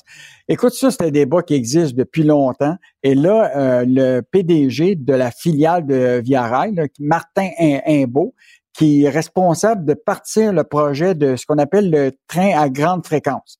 Donc, l'idée, c'est que là, ce ne sera pas un TGV. C'est un, c'est un projet que déjà le gouvernement fédéral va donner euh, jusqu'à fin 2024 pour choisir des consortiums pour bâtir ça. C'est que l'idée, c'est que tu aurais une espèce de train qui va arrêter à plusieurs endroits, mais sur lequel la vitesse va varier. Donc, c'est sûr que dans des zones plus de densité, ben tu vas euh, aller plus lent, mais dans les zones où tu as moins de densité, il va aller plus vite. Il pourra aller jusqu'à 220, 240 km à l'heure c'est un projet qui est, parti, il y a de l'argent prévu, mais évidemment, il y a beaucoup de gens qui disent, au lieu de dépenser 35 milliards, pour un projet comme ça. Pourquoi tu ne mets pas 60 milliards pour bâtir un vrai TGV? Et, euh, et juste te rappeler, là, tu as voyagé en Europe, là, tu sais, tu as des villes là, comme prends, par exemple Toronto, Montréal, tu as une population de deux villes qui fait 10 millions. Si tu prends Lyon et Marseille, là, c'est 4,2 millions d'habitants. Mmh, et eux mmh, autres, ils ont mmh. un TGV. Tu comprends-tu? Donc, on est, on est dans un, le transport public ou le transport ferroviaire, euh, encore, on est un peu en retard euh, ah au, ah au, Canada. Là. écoute, quand, tu en Europe, quand tu vas en Europe, là, premièrement, là, ça, ça coûte pas cher. Puis euh, les gens prennent le train comme ils prennent l'autobus là-bas. Là, puis tu peux te promener d'un pays en peu. Mais tu sais, il faut dire qu'en Europe, tu fais, tu fais une demi-heure de train, tu es dans un autre pays avec une autre culture, puis d'autres accents, puis une autre monnaie. Tandis que nous autres, là, me dire, là, tu fais six heures de train, puis tu es dans le même maudit pays. hey Richard, je vais te faire un, parallèle. Écoute, actuellement, Montréal, Toronto à Via Rail, là, actuellement, ça prend 5h30 pour aller de Montréal à Toronto. Pour aller à Lyon, à Marseille, ça prend en TGV une minute, 1h52. non, non, mais là, ici, il y a trois vaches sur le bord de la traque, puis le, train s'arrête, puis il y a une gare. Là, vraiment, là, il y a un problème. Et effectivement, on est en retard pour ce qui est tout ce qui est euh, voie ferrée, euh, train et tout ça. Merci beaucoup, Yves. On se reparle demain. Salut. Bye. Le préféré du règne animal. Bonjour, les petits lapins. Ça prend beaucoup de courage pour aller à l'encontre du supposé consensus qu'il existerait, qui existerait euh, chez euh, les sexologues, chez les psychologues à propos de toutes les questions concernant les enfants trans et l'identité de genre. Hein. On dirait qu'on n'a pas le droit de poser des questions. Dès qu'un enfant semble un peu mal dans sa peau, euh, se pose des questions sur, je sais pas, suis un gars, suis une fille, ou le petit gars, mettons, il, met les fous, il met les souliers de sa mère à talons hauts qui traîne dans, la chambre puis se promène avec. Ah, il souffre de dysphorie de genre. Là, il a le droit de changer son nom à l'école sans avertir les parents. Puis là, il y a des, spécialistes qui vont dire, ben là, là, les bloqueurs de puberté, puis le train part, là. Est-ce qu'on peut dire wow? Est-ce qu'on peut se poser des questions? Et c'est pas vrai qu'il existe un consensus dans la communauté scientifique concernant les questions euh, d'identité de genre chez les enfants. C'est pas vrai. Euh, donc, nous allons parler avec Nicole Desjardins, elle est sexologue, elle est psychothérapeute. Elle a publié un texte que vous devez lire. Ça a été publié euh, dans la section Faites la différence ce week-end dans le Journal de Montréal, le Journal de Québec. Mais vous pouvez lire ce texte-là sur le site du journal. Elle est avec nous. Nicole Desjardins, bonjour. Bonjour, M. Martineau. Je, dois le dire, vous êtes assez courageuse parce qu'il y a un lobby, il faut le dire, là, qui est très organisé et dès qu'on ose poser des questions comme chroniqueur là-dessus, on se fait traiter de transphobe. Alors j'imagine, comme sexologue et psychothérapeute, il doit vanter fort dans votre coin, Madame Desjardins. Oui, vous avez raison, ils vantent assez fort. Puis effectivement, ça me demande une dose de courage, comme vous dites, parce que d'une part, ah j'ai pas l'habitude de prendre le micro sur la place publique et d'autant plus dans ces circonstances-là. Alors, c'est pas évident, mais donc pour pour la cause, j'accepte de le faire. Mais justement, pourquoi, euh, Madame Desjardins, vous avez dit, moi, je mets ma tête sur le bio, je vais sortir, je vais écrire un texte, puis c'est sûr que je vais me faire critiquer par certains collègues, je vais me faire euh, traiter de d'homophobe, ce que vous n'êtes absolument pas. Pourquoi vous avez senti l'urgence de publier ce texte-là? Bien, écoutez, je suis très, très touchée par les appels de parents que je reçois depuis, euh, je dirais, deux, trois ans. mon, mon point de repère, je dirais, c'est la pandémie. Alors, avant la pandémie, j'avais un appel de temps en temps de parents qui me demandaient si je pouvais aider leur enfant, particulièrement des adolescentes, puis la famille, euh, pour euh, les aider justement à voir comment euh, comment faire face là à, actuellement à tout ce questionnement là. Alors puis depuis la pandémie, j'ai vraiment observé une augmentation de ces demandes là.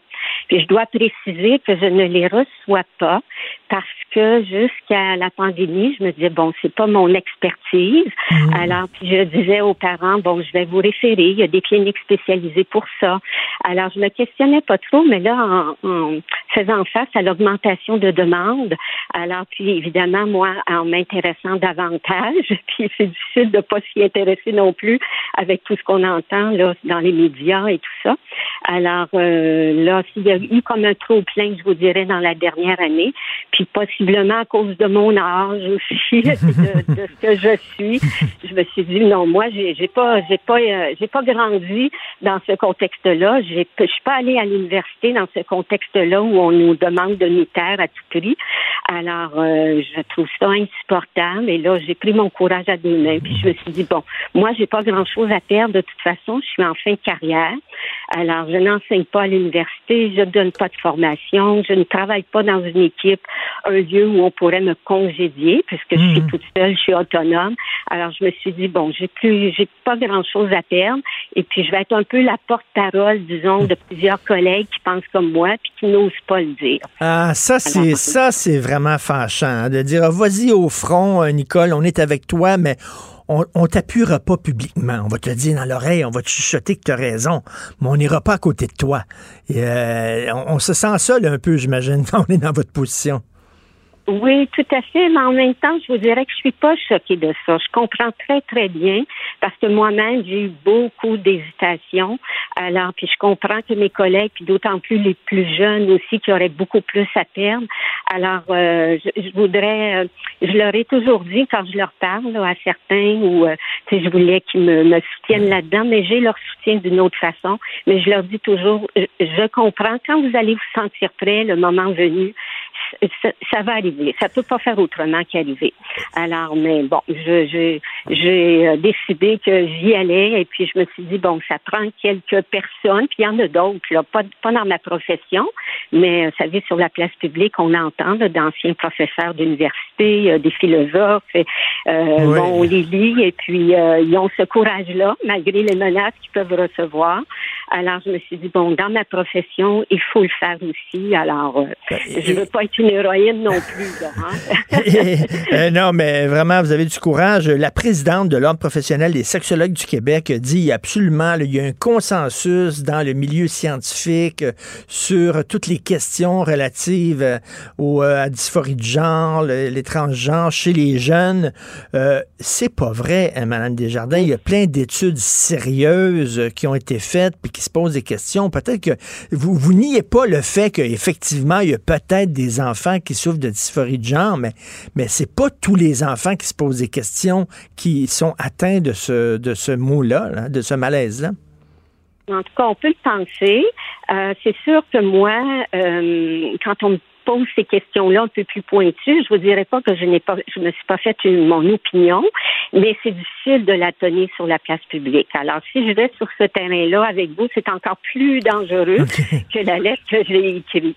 Alors, mais moi, ce que je voulais dans mon intention avec ma lettre, c'était de dire donnons la parole à mes collègues qui ont l'expertise, qui ont des choses à dire et euh, que c'est légitime.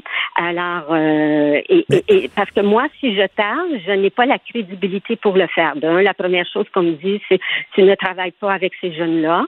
Ensuite, tu n'as pas un doctorat en recherche. Alors, euh, donc, euh, je suis, euh, je suis comment on dit, on m'enlève cette crédibilité-là au départ. Et puis, ben évidemment, je, je, serais plus à risque aussi de poursuite par mon ordre professionnel en disant que je n'avais pas les compétences nécessaires pour discuter de ce sujet-là.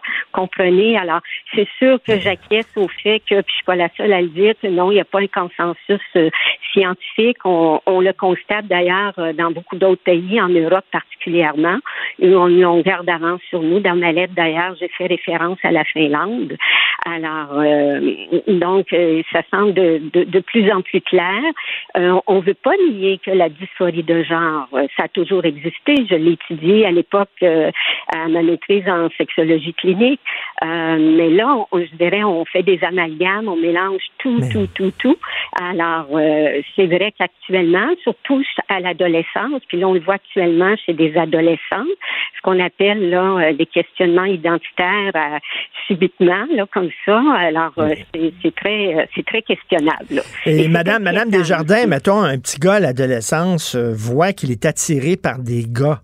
Euh, et- ou peut-être que son réflexe va dire, ben, je suis une fille. Si je suis attiré par des gars, c'est parce que je suis une fille. Euh, moi, j'ai parlé à des amis homosexuels qui sont très mal à l'aise avec ce, ce constat, là, ce diagnostic de dysphorie Oui. de genre en disant, ben, je m'excuse, mais peut-être que le petit gars est rien qu'homosexuel. Et, euh, et que finalement, eux autres sont pas d'accord non plus avec. Ce que vous dites, c'est que est-ce qu'on peut en débattre calmement? Est-ce Oui. qu'on peut accepter qu'il y ait des opinions différentes? On dirait qu'il y a comme une gang qui ont dit on va tous par là, puis si vous êtes, si vous pensez pas comme nous autres, vous n'êtes pas des bons psy. Et là, vous dites ben c'est faux. Oui, tout à fait. Puis moi, je voulais faire savoir aussi qu'à l'intérieur même des, des professionnels de la santé, on n'a pas consensus entre nous et c'est extrêmement difficile d'en parler pour ne pas dire que c'est impossible. Alors, il y a du militantisme à l'intérieur même de nos rangs chez les professionnels.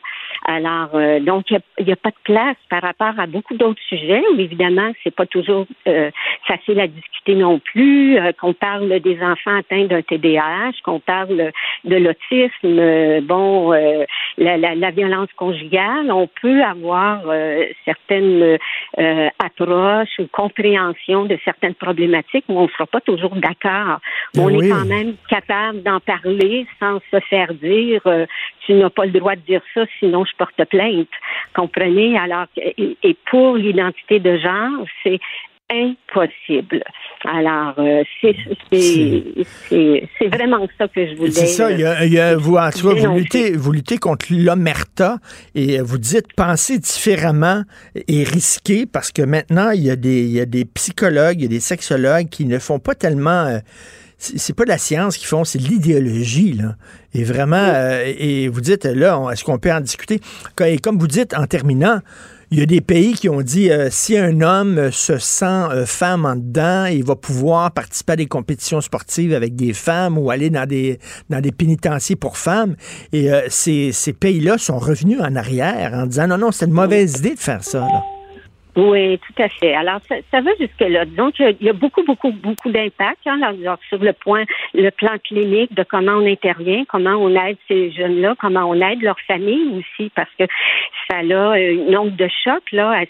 euh, écoutez, moi, j'ai même des grands-parents là qui, qui sont dans mon bureau, ils viennent pas pour ça, comme je Mhm. disais tantôt, je ne les reçois pas, mais euh, et les gens, ils savent que je suis sexologue, alors ils disent oh, en passant, vous, vous devez bien avoir une opinion là-dessus, ou vous pouvez, est-ce que vous pouvez nous référer à quelqu'un, un psychologue qui qui n'est pas nécessairement de cette idéologie-là et qui pourrait euh, accompagner ma jeune euh, dans, dans tout ce questionnement-là. Puis j'avoue que j'ai un peu de difficulté à le faire parce que c'est pas c'est pas officiel. Donc quand on parle de la thérapie exploratoire aussi, ça c'est une autre dimension euh, qu'on, qu'on le- qui est difficilement discutable.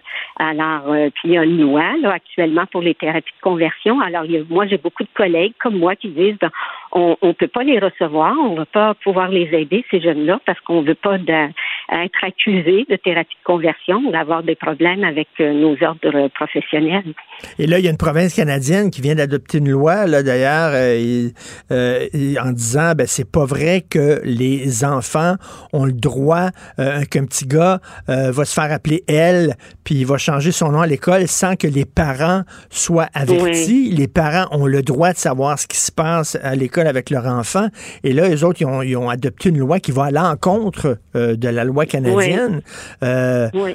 donc, on voit qu'il y a un malaise dans la communauté, puis c'est important que des gens comme Oui. vous, justement, preniez la parole. Donc, c'est à lire Dysphorie du genre chez les mineurs, malaise chez les professionnels de la santé.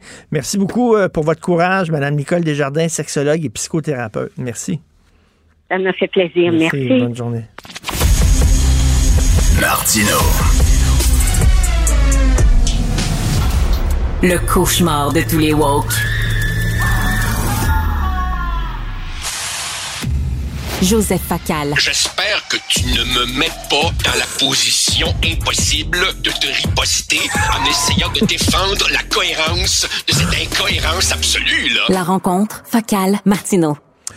Écoute, est-ce que tu as lu le texte de Thomas Friedman dans le New York Times? Donc, Israël is about to make a terrible mistake. Israël est sur la voie de, de commettre une erreur terrible où il dit à Thomas Friedman, et c'est pas n'importe qui, moi j'ai énormément confiance en son jugement, euh, un expert du Moyen-Orient, il a vécu là, il a écrit des livres et tout ça, et il dit que les risques euh, de que ça se transforme en conflit mondial sont réels. Est-ce que tu partages ces inquiétudes, Joseph? Richard, quand Thomas Friedman s'exprime sur ce sujet, on ne peut pas balayer son opinion du revers de la main. C'est quelqu'un pour qui j'ai un immense respect. C'est un très grand journaliste. Et pour tout te dire, dans mon panthéon, il arrive après le regretté Christopher Hitchens. C'est un très grand, très grand penseur écrivain. Euh, je crois que ces inquiétudes sont légitimes et que le danger est réel. Voilà pourquoi euh, Israël doit effectivement euh, garder la tête froide si, ou plutôt quand il entrera dans Gaza, car à la différence de M. Friedman, je pense qu'Israël va et d'une certaine façon doit rentrer dans Gaza. Je crois, Richard, que le statu quo est terminé et qu'on ne reviendra pas en arrière. Ce qu'a fait le Hamas ne peut pas rester euh, impuni. Pensez-y, si Israël, suivant M. Friedman, n'entrait pas dans Gaza, ça voudrait dire que le Hamas y resterait, aurait montré que le terrorisme paie et imagine l'extraordinaire victoire politique et idéologique. Donc, il faut riposter. La question devient comment, jusqu'où? Et c'est là que, effectivement, là-dessus, je rejoins Thomas Friedman, Israël a pas beaucoup de bonnes options. D'abord, un, mot sur le risque de dérapage vers une guerre mondiale. C'est toujours possible. Je ne sais plus qui disait que en 1914, ce fut l'obscur assassinat de l'héritier de l'Empire austro-hongrois hmm. dans l'obscure ville de Sarajevo. Et quelques semaines plus tard, le monde était en feu. C'est toujours une possibilité. Cela dit, cela dit, la Chine, par exemple. La priorité de la Chine, Richard, c'est Taïwan. Prends la Russie. La priorité de la Russie, c'est l'Ukraine. Pour la Chine, pour la Russie, en tout respect, est-ce que les Palestiniens sont un enjeu qui en vaut la chandelle. Non, non, mais écoute, euh, euh, Joseph, par contre, ils peuvent, eux autres, profiter du bordel que ça créerait pour mettre la main sur, euh, tu sais, comme, comme les Japonais ont profité de la Deuxième Guerre mondiale en Europe pour attaquer les Américains et défendre leurs intérêts dans le Pacifique. Là. C'est une possibilité, c'est une possibilité. Et comme je te dis, quand c'est Thomas Friedman qui parle, il faudrait prendre un grand respire avant de prendre une décision. Mais je vais te dire personnellement, un peu dans la foulée de son propos, ce qui m'inquiète. Regarde bien là. Admettons qu'Israël rentre dans Gaza et neutralise le Hamas. Ensuite, c'est quoi les options? Une occupation à long terme de Gaza par Israël, c'est pas vraiment supportable. Faut être sérieux. Garder le Hamas, impensable. Demander au Fatah, la faction palestinienne qui contrôle la Cisjordanie, de venir administrer Gaza, impossible. Le Fatah ne voudrait pas passer pour l'instrument d'Israël. Demander à une force internationale type casque bleu, qui est même pas capable de régler Haïti, de venir, impossible. Une force euh, euh, sélectionnés dans les pays arabes environnants, ils accepteront pas. Un gouvernement arabe local composé de citoyens de Gaza pro-israéliens, ils auraient zéro légitimité aux yeux de la population locale. Donc, il y a peu de bonnes options pour Israël et en plus, évidemment, si le Hamas est détruit, ça laisse un vide qui va occuper ce vide? Toute comparaison est boiteuse. Mais rappelle-toi un peu de l'Irak. Saddam Hussein était un épouvantable boucher, mais quand il est disparu, son vide a fait le jeu de gens qui étaient encore pires que lui. Donc, il est vrai, Richard, il est vrai que c'est une intervention à très haut risque. Mais c'est parce que l'Iran, l'Iran a dit si Israël entre dans Gaza, on saute, nous autres, dans le jeu. Là. On, va, on, va, on va se mêler de ça. Évidemment, si l'Iran commence à attaquer Israël, les États-Unis vont se joindre à Israël. Et, écoute, euh, sais, il n'y a, y a, pas de bonne solution, comme tu dis. Puis là, le Hezbollah, le Hezbollah va s'en mêler. écoute, Israël va être pris en sandwich entre le Hamas et le Hezbollah. Euh, est-ce que tu penses que l'Iran, est-ce que tu penses que l'Iran, c'est un, c'est un bluff? Où effectivement l'Iran va vraiment s'en mêler si l'armée israélienne entre dans Gaza? Je crois que l'Iran euh, n'interviendra pas euh, directement euh, lui-même parce qu'on voit bien hein, que dans la société civile iranienne, il y a de profondes tensions. Il y a ce mouvement, notamment des femmes, contre le port obligatoire du voile le pouvoir des mollahs euh, euh, à Téhéran n'est pas absolu, donc eux aussi doivent euh, gérer leur politique interne. En fait, vraisemblablement, l'Iran agirait en sous-main en téléguidant le Hezbollah, ce qu'elle fait déjà depuis des années. Et donc, effectivement, Israël pourrait se retrouver à devoir combattre sur deux fronts, le front nord et le front sud. Ils l'ont déjà fait. donc oui, oui, euh, Friedman a pas tort de dire c'est extrêmement dangereux, c'est très fragile, il n'y a pas beaucoup de bonnes options, mais en même temps, est-ce que Israël peut se permettre de rester les bras croisés et au fond dire bon ben cette fois-ci euh, on passe l'éponge? Non, toute l'histoire, toute l'histoire d'Israël est, est claire là-dessus. Il riposte. Parce que sinon, évidemment, le message que tu envoies, c'est que le terrorisme paie. Et si tu laisses passer ça, ça va encourager, évidemment, d'autres frappes. OK. Sans blâmer la victime, bien sûr. On ne peut pas blâmer Israël. Mais Thomas Friedman dit il faut qu'Israël lance un message clair en disant les colons en Cisjordanie, là, ça va faire. Vous n'avez pas d'affaire à être là, là. Pouvez-vous sortir de là? Tu commences par ça, là. Que la, c'est là-dessus que l'affaire euh, se complexifie énormément. Beaucoup de gens font une espèce de télescopage entre Israël et le gouvernement Netanyahou.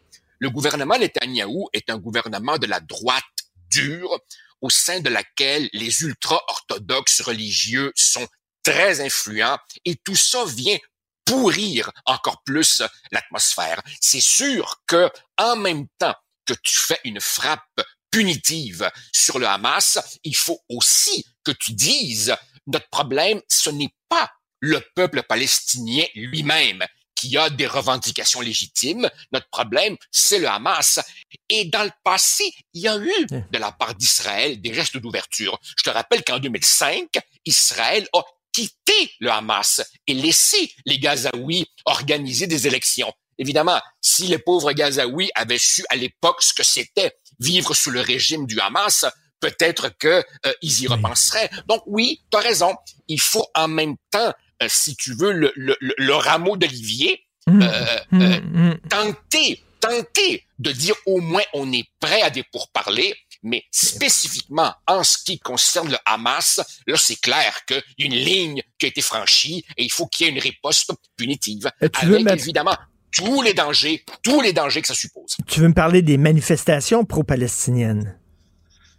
Oui, alors écoute, samedi, il y avait à Québec euh, une manifestation euh, pro-Palestine assez imposante qui a réuni beaucoup de gens.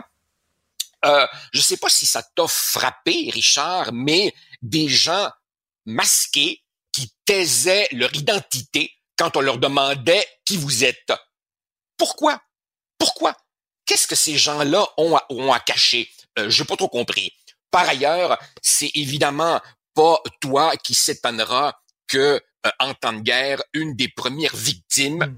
c'est le sens des mots. hein, beaucoup de gens évoquaient le mot génocide. Hmm. Hey, oh, on respire par le nez là.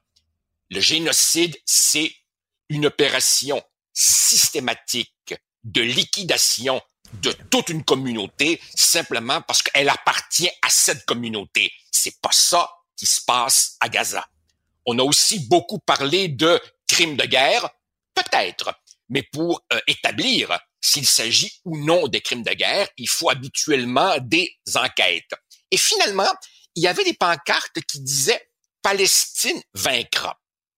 Là, on n'est pas dans la revendication d'un cessez-le-feu que tout le monde souhaiterait. On n'est pas dans la revendication de l'ouverture de couloirs euh, d'aide humanitaire. On est une prise de position politique qui gagne à être précisée. Quand on dit Palestine vaincra, qu'est-ce qu'on entend? La solution des deux États? Oui, j'en suis. Les Palestiniens, il faut le redire, ont droit à leur pays. Mais si par Palestine vaincra, on entend l'éradication complète d'Israël, alors là, j'ai un fichu problème avec ça. Et le Hamas, avant, s'en prenait à des soldats israéliens, pas à la population civile. Et ça me, ça me peine de dire ça parce que c'est épouvantable, mais il faut le dire, il faut que les gens sachent ça. Les jeunes filles, les fillettes, des, des femmes, des jeunes adolescentes qui ont été euh, kidnappées et euh, tuées par le Hamas, qu'on a retrouvé ligotées les mains dans le dos, Joseph, certaines de ces femmes-là avaient été violées par tellement d'hommes et avec une telle rage qu'elles avaient le pelvis défoncé. OK? Ça, là, ça, là, c'est scientifique, là. C'est épouvantable ce qui s'est passé en Israël le 7 octobre dernier. Et c'est pour ça que autant il faut prendre en considération les analyses euh, géopolitiques euh, toujours fines d'un Thomas Friedman, à un moment donné, il y a des questions de morale élémentaire, d'éthique, qui font que certains crimes effroyables ne peuvent pas rester impunis. Maintenant, comment mener une opération punitive en gardant la tête froide et, et, en ne devenant pas aussi barbare que celui que tu veux punir, c'est un vaste dilemme et nous, on est à 8800 kilomètres de l'action, Richard. Mais euh, en devenant pas aussi barbare, j'imagine pas, moi, les soldats israéliens commencer à entrer dans des villages et à violer les jeunes filles, les ados, les grands-mères. Ben non, c'est pas comme ça qu'ils font. Euh, oui, il va y avoir des bombardements, oui, il va y avoir des dommages collatéraux, mais c'est pas exact, c'est pas ce que le Hamas fait. Ça n'a rien à voir avec le degré ultime de la boucherie qu'on fait. Voilà, et c'est et c'est c'est pour ça, Richard, que euh, moi, toi et d'autres, euh, on l'a dit à de nombreuses reprises, on peut faire de sérieux et lourds reproches à Israël et à ses politiques depuis quelques années. On ne peut pas faire une équivalence morale et renvoyer dos à dos un État démocratique de droit, certes imparfait, et une bande de terroristes qui ne se sentent liés par aucune considération éthique et morale. Merci, euh, Joseph. À demain. Merci. Bonne journée. Artiste de la satire, il dénonce les incohérences et ironie à la fois. Richard Martineau.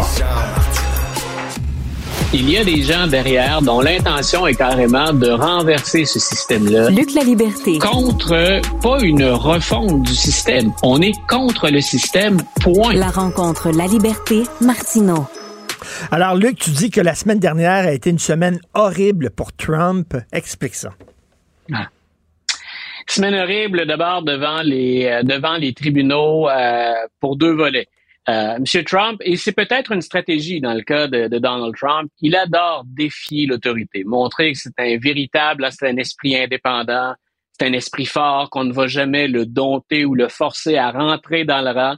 Donc, on lui a imposé dans deux des procès qui, qui l'impliquent, on lui a imposé des baillons, c'est-à-dire cesser de vous exprimer, surtout sur les réseaux sociaux, sur Truth Social, cessez de vous exprimer sur du personnel de la Cour, sur les procureurs qui vous poursuivent, ou encore carrément de vous exprimer au sujet des juges, de les accuser, de leur reprocher des choses ou de dire que tout ça est un vaste complot ourdi contre vous. Euh, on a commencé par l'avertir, on a ensuite on lui a donné des baillons, et M. Trump finalement a fini par être, pour une première fois, mis à l'amende. C'est pas tellement la somme de l'amende, c'est quelques milliers de dollars, ce que M. Trump normalement, du moins d'après ce qu'il allègue comme fortune, c'est quelque chose qu'il va éponger assez rapidement. Mais il a été mis en garde. Si vous continuez, eh ben écoutez, le procès il peut se dérouler derrière les barreaux dans votre cas. Le verdict et la sentence, vous aurez ça derrière les barreaux. Euh, M. Trump est parvenu, si c'était l'objectif, à obtenir ce qu'il voulait, c'est-à-dire de braquer ses partisans encore plus en disant, vous voyez, hein, on tente de limiter l'exercice du premier amendement. C'est pas ça du tout. La grande majorité des Américains, on leur aurait fermé la trappe bien avant ça. S'il n'avait pas été un ancien président, il y a fort à parier que M. Trump aurait été pénalisé euh, beaucoup hmm. plus rapidement. D'une certaine façon, il est un privilégié du système.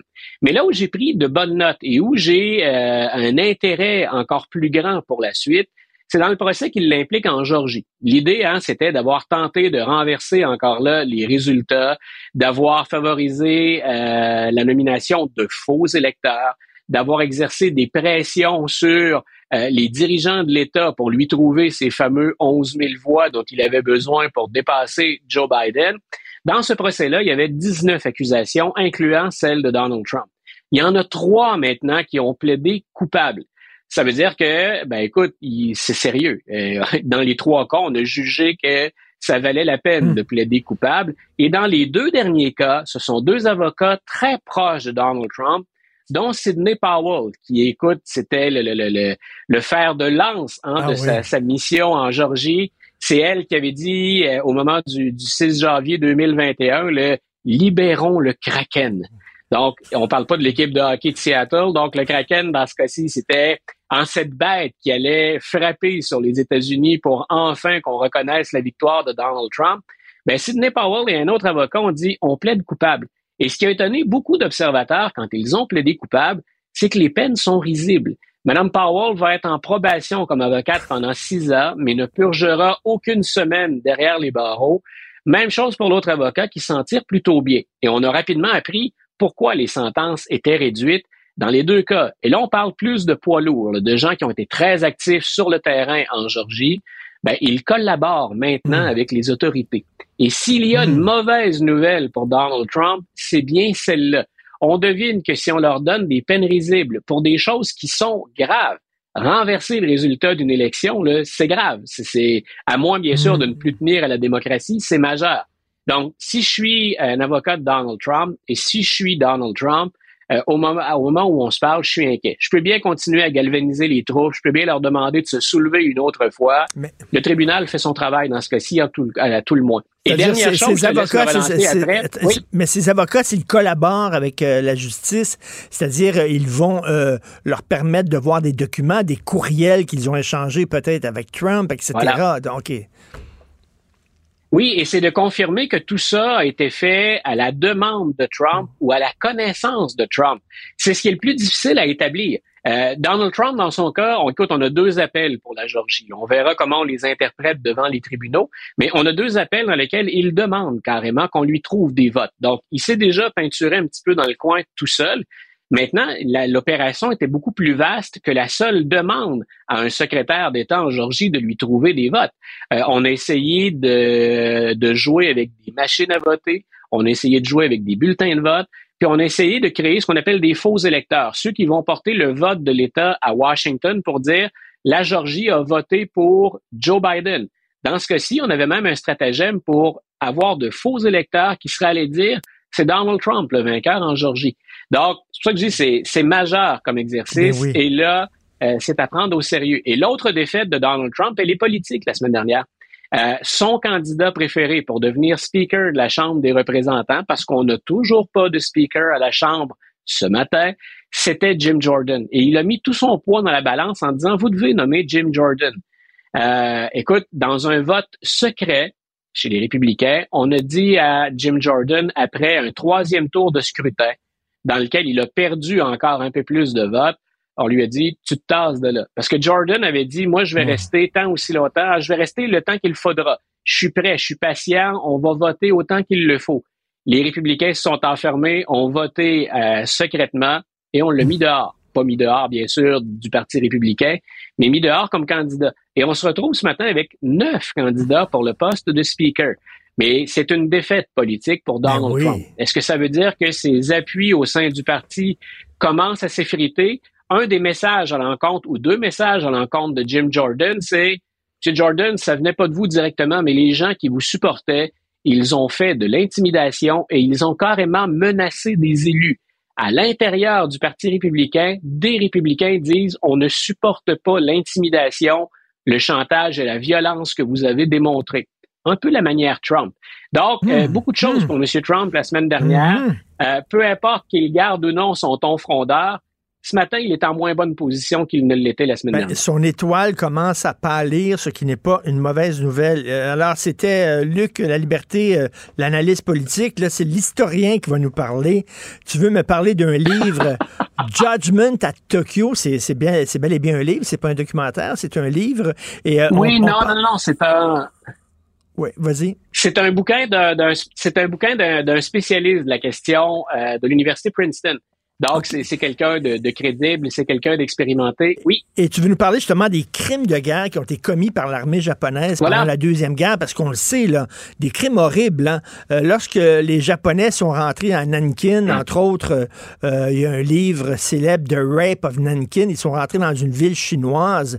Et, écoute, ils ont ouvert le ventre de femmes enceintes, sorti les bébés, poignardé les fœtus, des choses épouvantables, des crimes de guerre Ah, horribles. c'est, euh, Donc, il y a un livre qui, était euh, qui est écrit sur ça. Ouais, j'ai, pensé, j'ai pensé de parler de ça d'abord parce qu'on a entendu ce que le Hamas avait fait, puis on apprend encore d'autres détails. Ce matin encore, il circulait de nouvelles informations.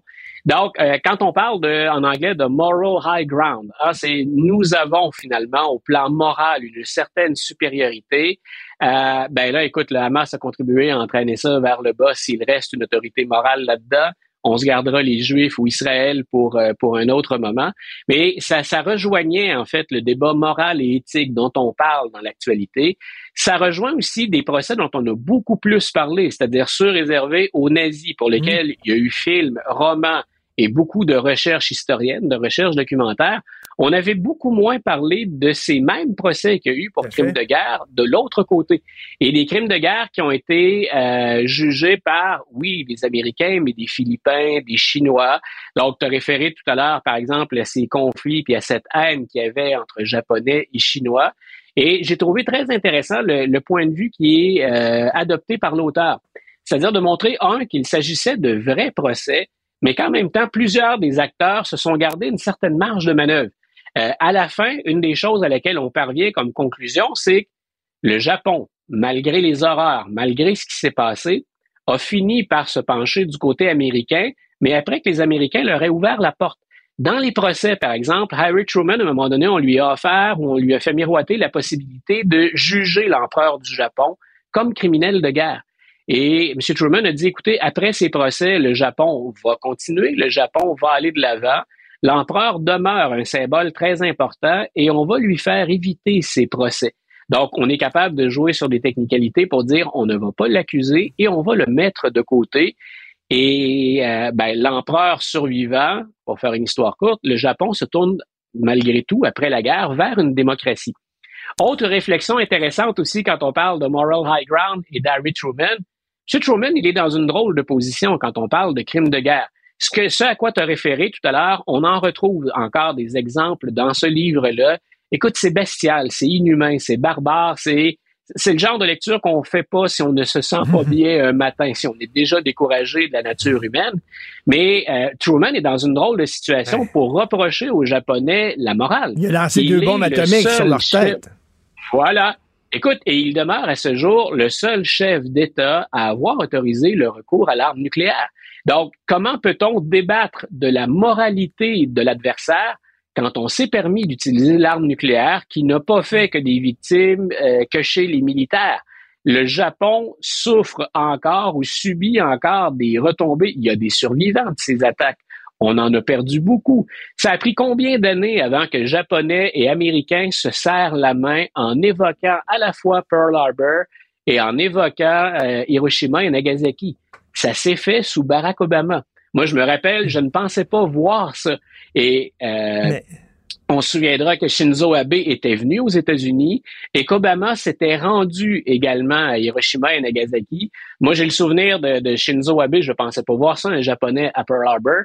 Et je ne pensais pas hmm. non plus qu'un président américain prendrait une victime des, des deux bombes dans ses bras, un vétéran, hmm. pour bien montrer finalement qu'on reconnaissait l'horreur, mais une forme de complicité aussi dans, dans l'horreur, c'est-à-dire une possibilité de rapprochement. Donc, tout ça hmm. pour dire, cet ouvrage-là au préhistorique, il est d'actualité. On se rapporte à ce qui s'est fait dans la Deuxième Guerre mondiale, mais ça s'applique encore au débat actuel. Le fameux moral high ground, je serais curieux qu'on me dise que les Palestiniens ou les Israéliens puissent l'approprier, tout comme les Américains. J'aime bien la position américaine actuellement. J'ai dit que Biden se comportait correctement, mais c'est certain que si on recule un peu, comprendre la perspective, les Américains, en termes d'autorité morale, traînent quelques boulets aussi. Et Luc, c'est très intéressant ce que tu dis parce que je vais t'avouer bien humblement, je ne savais pas qu'on avait jugé les Japonais pour crimes ah. de guerre. C'est fou, hein? On connaît tous le procès de Nuremberg, bien sûr. Je sais pas combien de films et de documentaires j'ai vu là-dessus. J'avais aucune connaissance qu'il y avait l'équivalent du procès de Nuremberg pour les Japonais. Et écoute, ça a été long, cette reconnaissance, finalement, du, cette pleine reconnaissance du volet pacifique de la guerre. Si, euh, s'il y a des gens qui sont à l'écoute, ou toi et moi, quand on passe par Washington, un des monuments les plus récents sur le National Mall, c'est le monument pour la Deuxième Guerre mondiale. Et pour la Deuxième Guerre mondiale, on a fini par commémorer, j'ai trouvé ça très intéressant parce que c'était long avant d'y parvenir. Quand on se présente devant ce monument, il y a un côté le front atlantique et de l'autre côté le, front, pacifique. pacifique. Voilà, pendant des années, hein, on a puis euh, j'avais adoré la série de Spielberg sur euh, la deuxième guerre mondiale, mais le volet atlantique. Ça a été long avant qu'on obtienne le, le, ben, Tout à fait. Ils ont, fait après ça War, War in the Pacific. Ça, ça, a pris énormément de temps avant qu'on fasse ça. Et c'était un peu le point aveugle euh, de, de, de, la Deuxième Guerre mondiale. Écoute, Judgment à Tokyo, ben, je vais me procurer ce livre-là. Ça m'a fascinant. Merci beaucoup, Luc. Richard Martineau. Plongé dans l'actualité avec des observateurs qui pensent à contre-courant. Alors, vous savez qu'il y a des Québécois qui ont été euh, victimes d'homicide ou d'enlèvement euh, au Mexique. Et là, les proches de ces gens-là trouvent que l'assistance qui est fournie par Affaires mondiales Canada est nettement insuffisante. Ces gens-là se retrouvent seuls à faire toutes sortes de démarches pour savoir, entre autres, ce qui s'est passé, rapatrier les corps, etc. Nous allons en parler avec Mme Annie Sanson, directrice générale de l'Association des familles des personnes assassinées et disparues. Bonjour, Mme Sanson. Bonjour. Alors, il y a cette histoire, bien sûr, du jeune Saguenéen, le Victor Masson, qui a été euh, tué au Mexique au printemps dernier. Et là, euh, ses proches qui veulent en savoir plus, euh, qui sont bien sûr en détresse, tout ça, se sentent vraiment abandonnés par le gouvernement fédéral. Madame Sanson. C'est toute une histoire épouvantable que les familles vivent lorsqu'il y a un homicide qui se passe à l'extérieur du Canada. Et celui du cas Masson, qui est le plus récent, et avec une famille qui est très impliquée. On a pu en participer avec eux et voir un peu que Affaires mondiales Canada, nos ambassades n'offrent pas les services qu'on s'attendrait dans, dans un cas comme celui-là.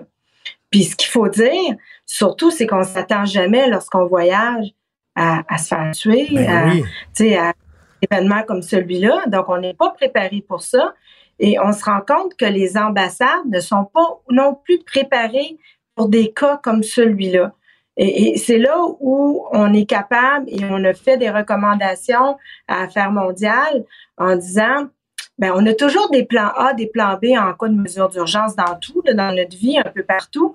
Mais on dirait que ce plan-là d'urgence pour homicide n'est pas quelque chose où les, les travailleurs aux ambassades sont habitués de traiter, ce qui est normal aussi, mais comment on est capable de faire mieux?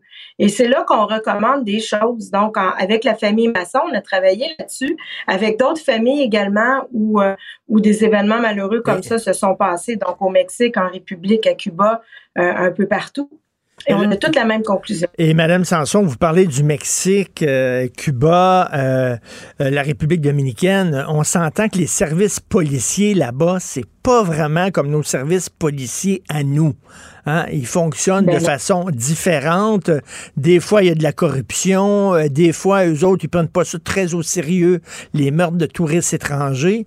Alors là, quand on veut savoir ce qui s'est passé, quand on veut avoir des informations, c'est la croix et la bannière dans ces pays-là. Ben, mais c'est clair. Déjà, il y a la barrière de la langue. Il y a les codes de vie qui sont pas les mêmes.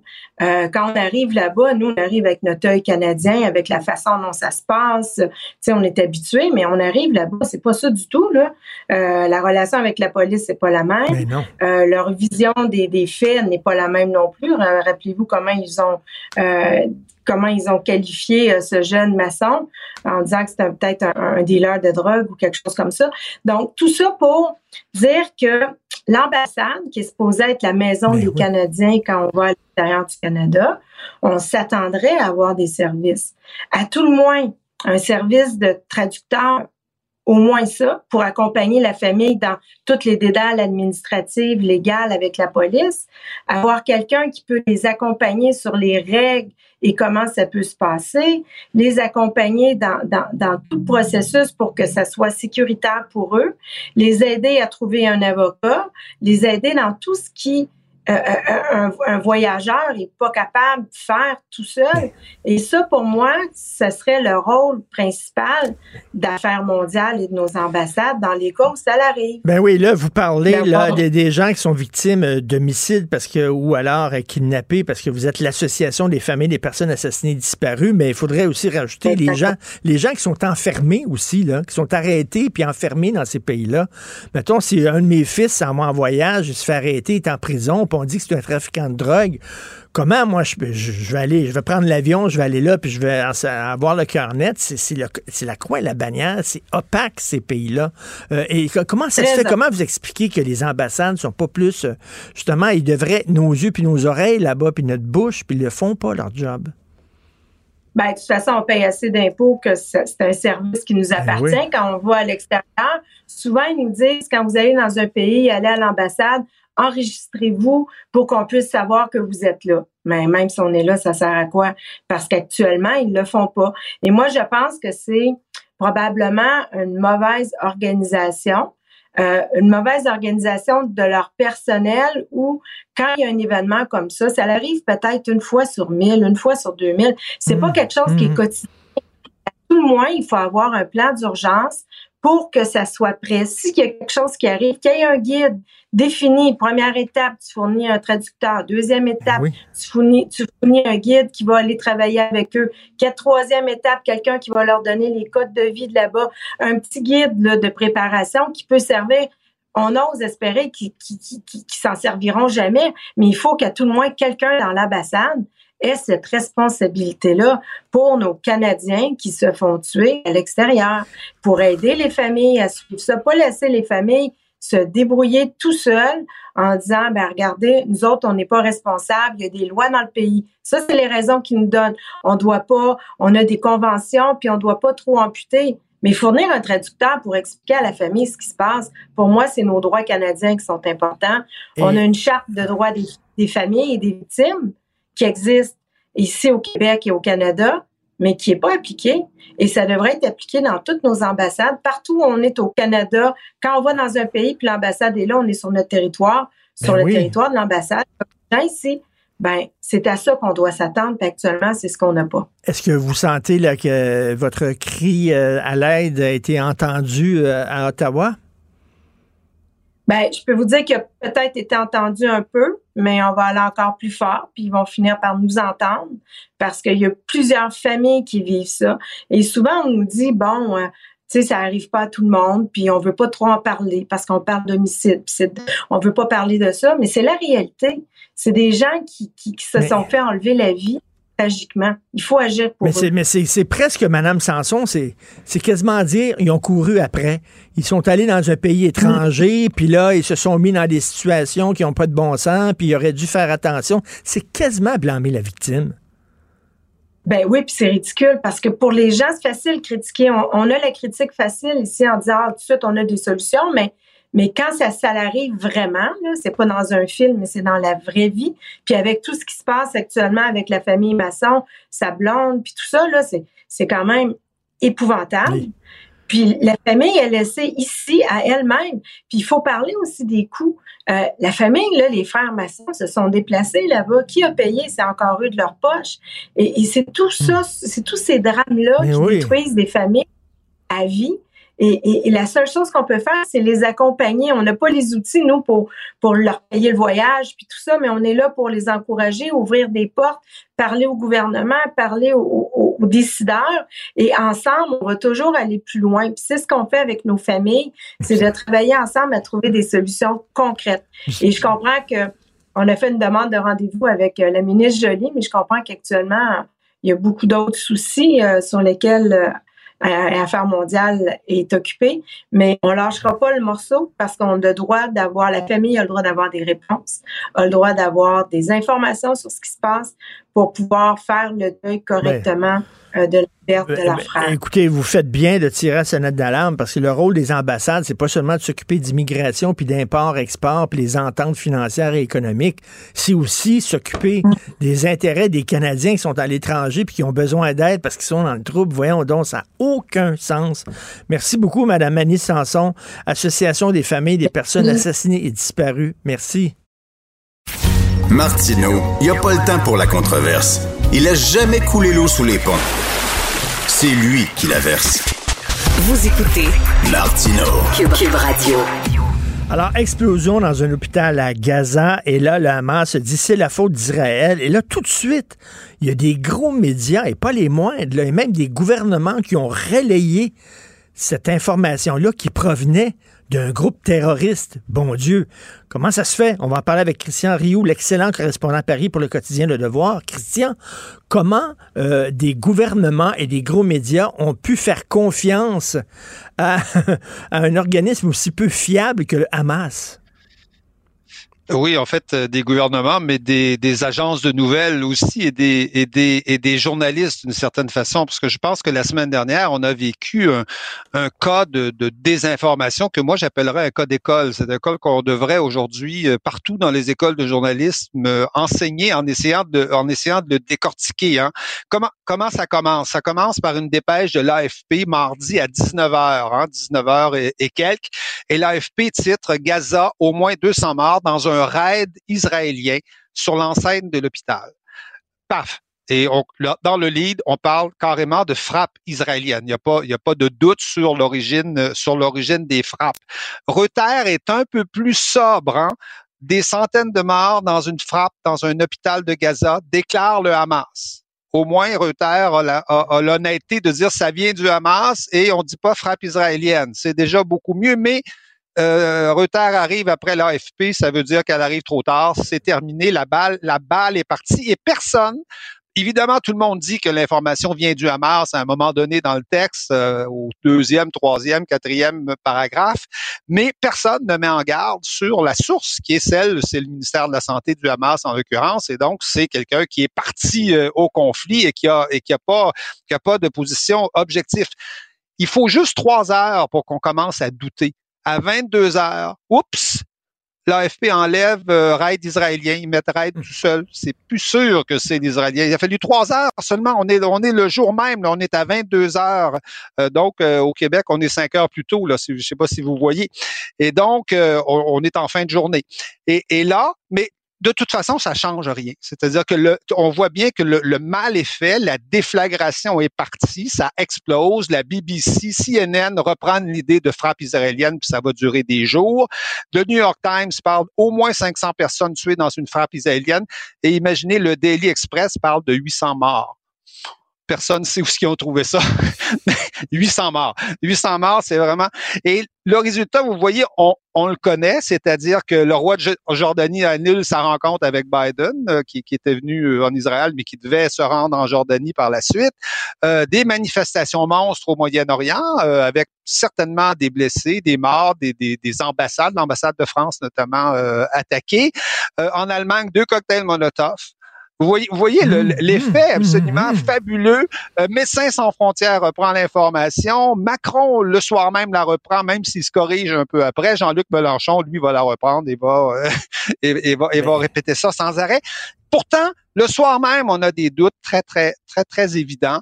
Euh, il y a des vidéos déjà qui confirment que ça serait probablement, très probablement, un tir euh, du djihad islamique qui aurait échoué avec une partie là, du missile qui serait retombé et qui, et qui aurait fait un petit cratère parce qu'il n'y a pas de grand cratère, il n'y a pas de photo de l'hôpital détruit. Donc, euh, on a tout, ce qu'on a, c'est un, un, stationnement qui a été qui a été qui a été abîmé et un site comme un site indépendant qui s'appelle GeoConfirm, qui est un site qui, qui a beaucoup travaillé sur l'Irak et qui qui essaie de, de rassembler toutes les informations disponibles sur les caméras, vous savez, de surveillance un peu partout dans le monde, dit il y a des chances que ça soit pas un, tir israélien, mais une erreur, une erreur du djihad. Donc, dès le soir même, on le sait, mais on voit bien, on voit bien que ces démentis-là ne servent, ne servent à rien. Euh, mm-hmm. L'armée israélienne aura beau dire, aura beau citer le lendemain une conversation enregistrée entre deux militants du Hamas qui se disent, ben c'est une erreur du, du djihad islamique euh, qui est affilié évidemment au, Hamas, là, qui est un groupe euh, terroriste proche du Hamas. Et, et, mais mais ça, ça ne donnera rien parce que on voit bien qu'il y a on voit bien que c'est l'information que tout le monde attendait, ouais. euh, que les médias attendaient. On attendait cette information-là. Ça s'appelle, je sais pas moi, le, le biais de confirmation. Euh, euh, C'était évidemment, on sait qu'il y a. Ça, ça, faisait l'affaire de bien du monde que cette fausse information circule. Et euh, Christian, euh, il y a beaucoup de médias qui n'ont pas les moyens d'envoyer des envoyés spéciaux dans cette région du monde et qui font affaire avec des dépêches. Vous connaissez assez bien les médias pour, pour savoir Petit problème technique avec Christian Rioux. Je ne sais pas si on peut euh, communiquer avec d'une autre façon, mais euh, donc Christian, il y a beaucoup de journaux qui justement, ils n'ont pas les moyens nécessaires d'envoyer des correspondants là-bas, euh, qui se, bon, qui publient des dépêches de l'AFP. Moi, il y a des gens qui me disent l'AFP sont très très très biaisés à gauche, anti-Israël, qu'il faut pas leur faire confiance. Qu'est-ce que tu en penses de ça? Ah, est-ce que c'est la communication est rétablie? Est-ce que tu m'entends, Christian Rio? Non, petit problème technique, donc il m'entend pas. Mais il y a des gens qui disent que, un, euh, premièrement, l'AFP et d'autres agences de presse sont pas fiables, sont biaisées. Et deux, il y a des gens qui disent oui, mais de l'autre côté aussi, il y a des problèmes de désinformation parce qu'il y a beaucoup de gens, et moins compris, qu'on a repris cette nouvelle comme quoi il y avait eu des enfants décapités lors des attaques du 7 octobre en Israël. il y a des gens qui disent, ben ça aussi, c'est de la désinformation de la part du camp israélien. Qu'est-ce que tu penses de ça? Les gens qui disent a l'histoire des bébés décapités, que c'est aussi euh, de la désinformation de la part d'Israël. Ben, écoutez, ça, c'est le genre d'affirmation, c'est n'importe quoi. Ça a été confirmé par des médecins, ça a été confirmé par des journalistes, ça a été confirmé par l'armée israélienne. Euh, bref, euh, je veux dire, on n'a pas enterré des, des, des cercueils vides là, quand on a enterré des, des cercueils de bébés euh, en, en, Israël la semaine dernière. Mais ce que, ce que ce que ce que je pense, en tout cas, vous connaissez assez bien les médias pour connaître justement le mouvement de balancier qu'il y a dans les médias. Et comme on avait euh, le 7 octobre, euh, fait face à, ce que, à ce que vous décrivez, justement, à un, un massacre absolument abominable commis par le, par le Hamas, je, dirais que le temps était venu de taper sur Israël. Vous savez que les, les médias mhm. fonctionnent comme ça, c'est-à-dire un jour on tape à gauche, un jour on tape à droite, et ça c'est supposé être l'objectivité. Oui, regardez, j'ai tapé des deux bords. Je suis objectif. Vous voyez, il y a ce réflexe-là qui est presque naturel dans les médias, et le, quand, est survenue cette nouvelle-là de l'AFP, le temps était venu de taper sur Israël. On cherchait, on cherchait la faille, on cherchait le, le, le problème. Pourtant, il y avait énormément d'indices qui auraient pu nous mettre à l'oreille. Le premier indice, je dirais, c'est à qui profite le crime quelque part. Euh, C'est-à-dire que quel pouvait être l'intérêt d'Israël de frapper un hôpital? Au moment, ben oui. au moment, euh, au moment où, où- où le monde entier euh, scrutait euh, chaque geste d'Israël, chaque euh, déclaration d'Israël, et donc ça, ça n'avait pas de sens. Ça aurait pu arriver, ça aurait pu être une, une erreur, mais on, on ne comprend pas stratégiquement ce qui aurait pu justifier pour Israël de taper sur, euh, de, de frapper, euh, de frapper euh, un, un hôpital. Euh, Christian, euh, vous dites euh, le, mouvement de balancier, euh, on attendait de frapper Israël. Ça me fait penser à cette phrase célèbre de Jean-Luc Godard qui disait un débat, c'est pas 20 minutes aux Juifs et 20 minutes aux nazis. Oui, c'est oui, c'est je pense c'est une c'est une très bonne réflexion et et je dirais que les, médias sont prisonniers de ce de ce carcan qui consiste à renvoyer dos à dos un, un État qui n'est pas parfait, un État qui effectivement occupe la Palestine, un État mais qui reste un État euh, démocratique, qui est un État scruté de partout. Euh, Quand l'armée israélienne fait des erreurs, les, les militaires, les soldats sont jugés après. Euh, Il y, a, y, a des- y a des sanctions euh, contre ça. Il y a des tribunaux euh, en Israël qui fonctionnent. Et euh, un, groupe, un groupe terroriste, disons-le, un groupe terroriste antisémite qui, dont l'objectif euh, de libérer la Palestine est un objectif, vous savez, très temporaire. C'est-à-dire que l'objectif du Hamas, c'est pas d'abord euh, de libérer les Palestiniens, c'est d'abord de répandre l'islam le plus possible en Palestine, de, bouter les Juifs hors, hors de Palestine et, donc de convertir le plus de gens possible à l'islam. C'est ça l'objectif du Hamas. Ça veut pas dire que ça veut pas dire qu'il faut pas euh, qu'il faut qu'il faut qu'il faut mettre ces gens-là de côté complètement, qu'il faut pas écouter ce qu'ils disent, mais euh, on peut pas renvoyer dos à dos des adversaires de ce type-là. Euh, Christian, je ne sais pas où vous euh, vous situez. Il y a Thomas Friedman, que j'aime beaucoup, que je respecte énormément dans le New York Times, qui dit il ne faut pas euh, qu'il y ait d'offensive terrestre de la part d'Israël à Gaza, parce que ça peut se, dégénérer, devenir un conflit mondial. Mais d'un autre côté, ce que fait le Hamas ne peut pas rester impuni non plus. Donc, on dirait qu'il n'y a pas de bonne solution. Non, il n'y a pas de bonne. Écoutez, il n'y a pas de bonne solution en Israël et, et ça, c'est depuis euh, la deuxième intifada. Euh, après après les années 2000. Euh, à ce moment-là, le mouvement euh, le mouvement euh, palestinien, c'est moi je, je le dis comme ça, c'est pratiquement suicidé en se ralliant à des organisations islamistes qui, qui, qui n'étaient pas des organisations nationales, qui n'étaient plus des organisations pour qui l'essentiel était d'assurer l'indépendance nationale des Palestiniens et donc de négocier un État palestinien. Mais euh, aujourd'hui, les Palestiniens sont malheureusement dirigés par, euh, par des organisations islamistes qui se foutent des intérêts nationaux des Palestiniens. Et donc, euh, il- il- depuis cette époque-là, il n'y a plus, depuis, depuis que le Hamas, depuis que les organisations islamistes ont fait sauter des, des, des, des, des kamikazes, des hommes et des femmes au terminus d'autobus de Jérusalem que j'ai que j'ai visité euh, partout euh, à Jérusalem, il, il n'y a pas, il n'y a pas l'idée des deux États. Euh, est- est non avenue. Vous voyez, il n'y a pas personne ne négociera avec le Hamas, personne ne, ne- ne souhaite avoir à ses portes un État euh, théocratique et un État euh, un État terroriste. Tant qu'il n'y aura pas un véritable représentant des intérêts nationaux des, des Palestiniens, l'idée des deux États sera morte. Et donc, effectivement, euh, la réplique, euh, la réplique, euh, la réplique israélienne, il faut une réplique israélienne. Euh, quel type de réplique? C'est une réplique qui va, qui risque évidemment, qui va, qui a déjà fait d'ailleurs énormément de, de, de morts civiles.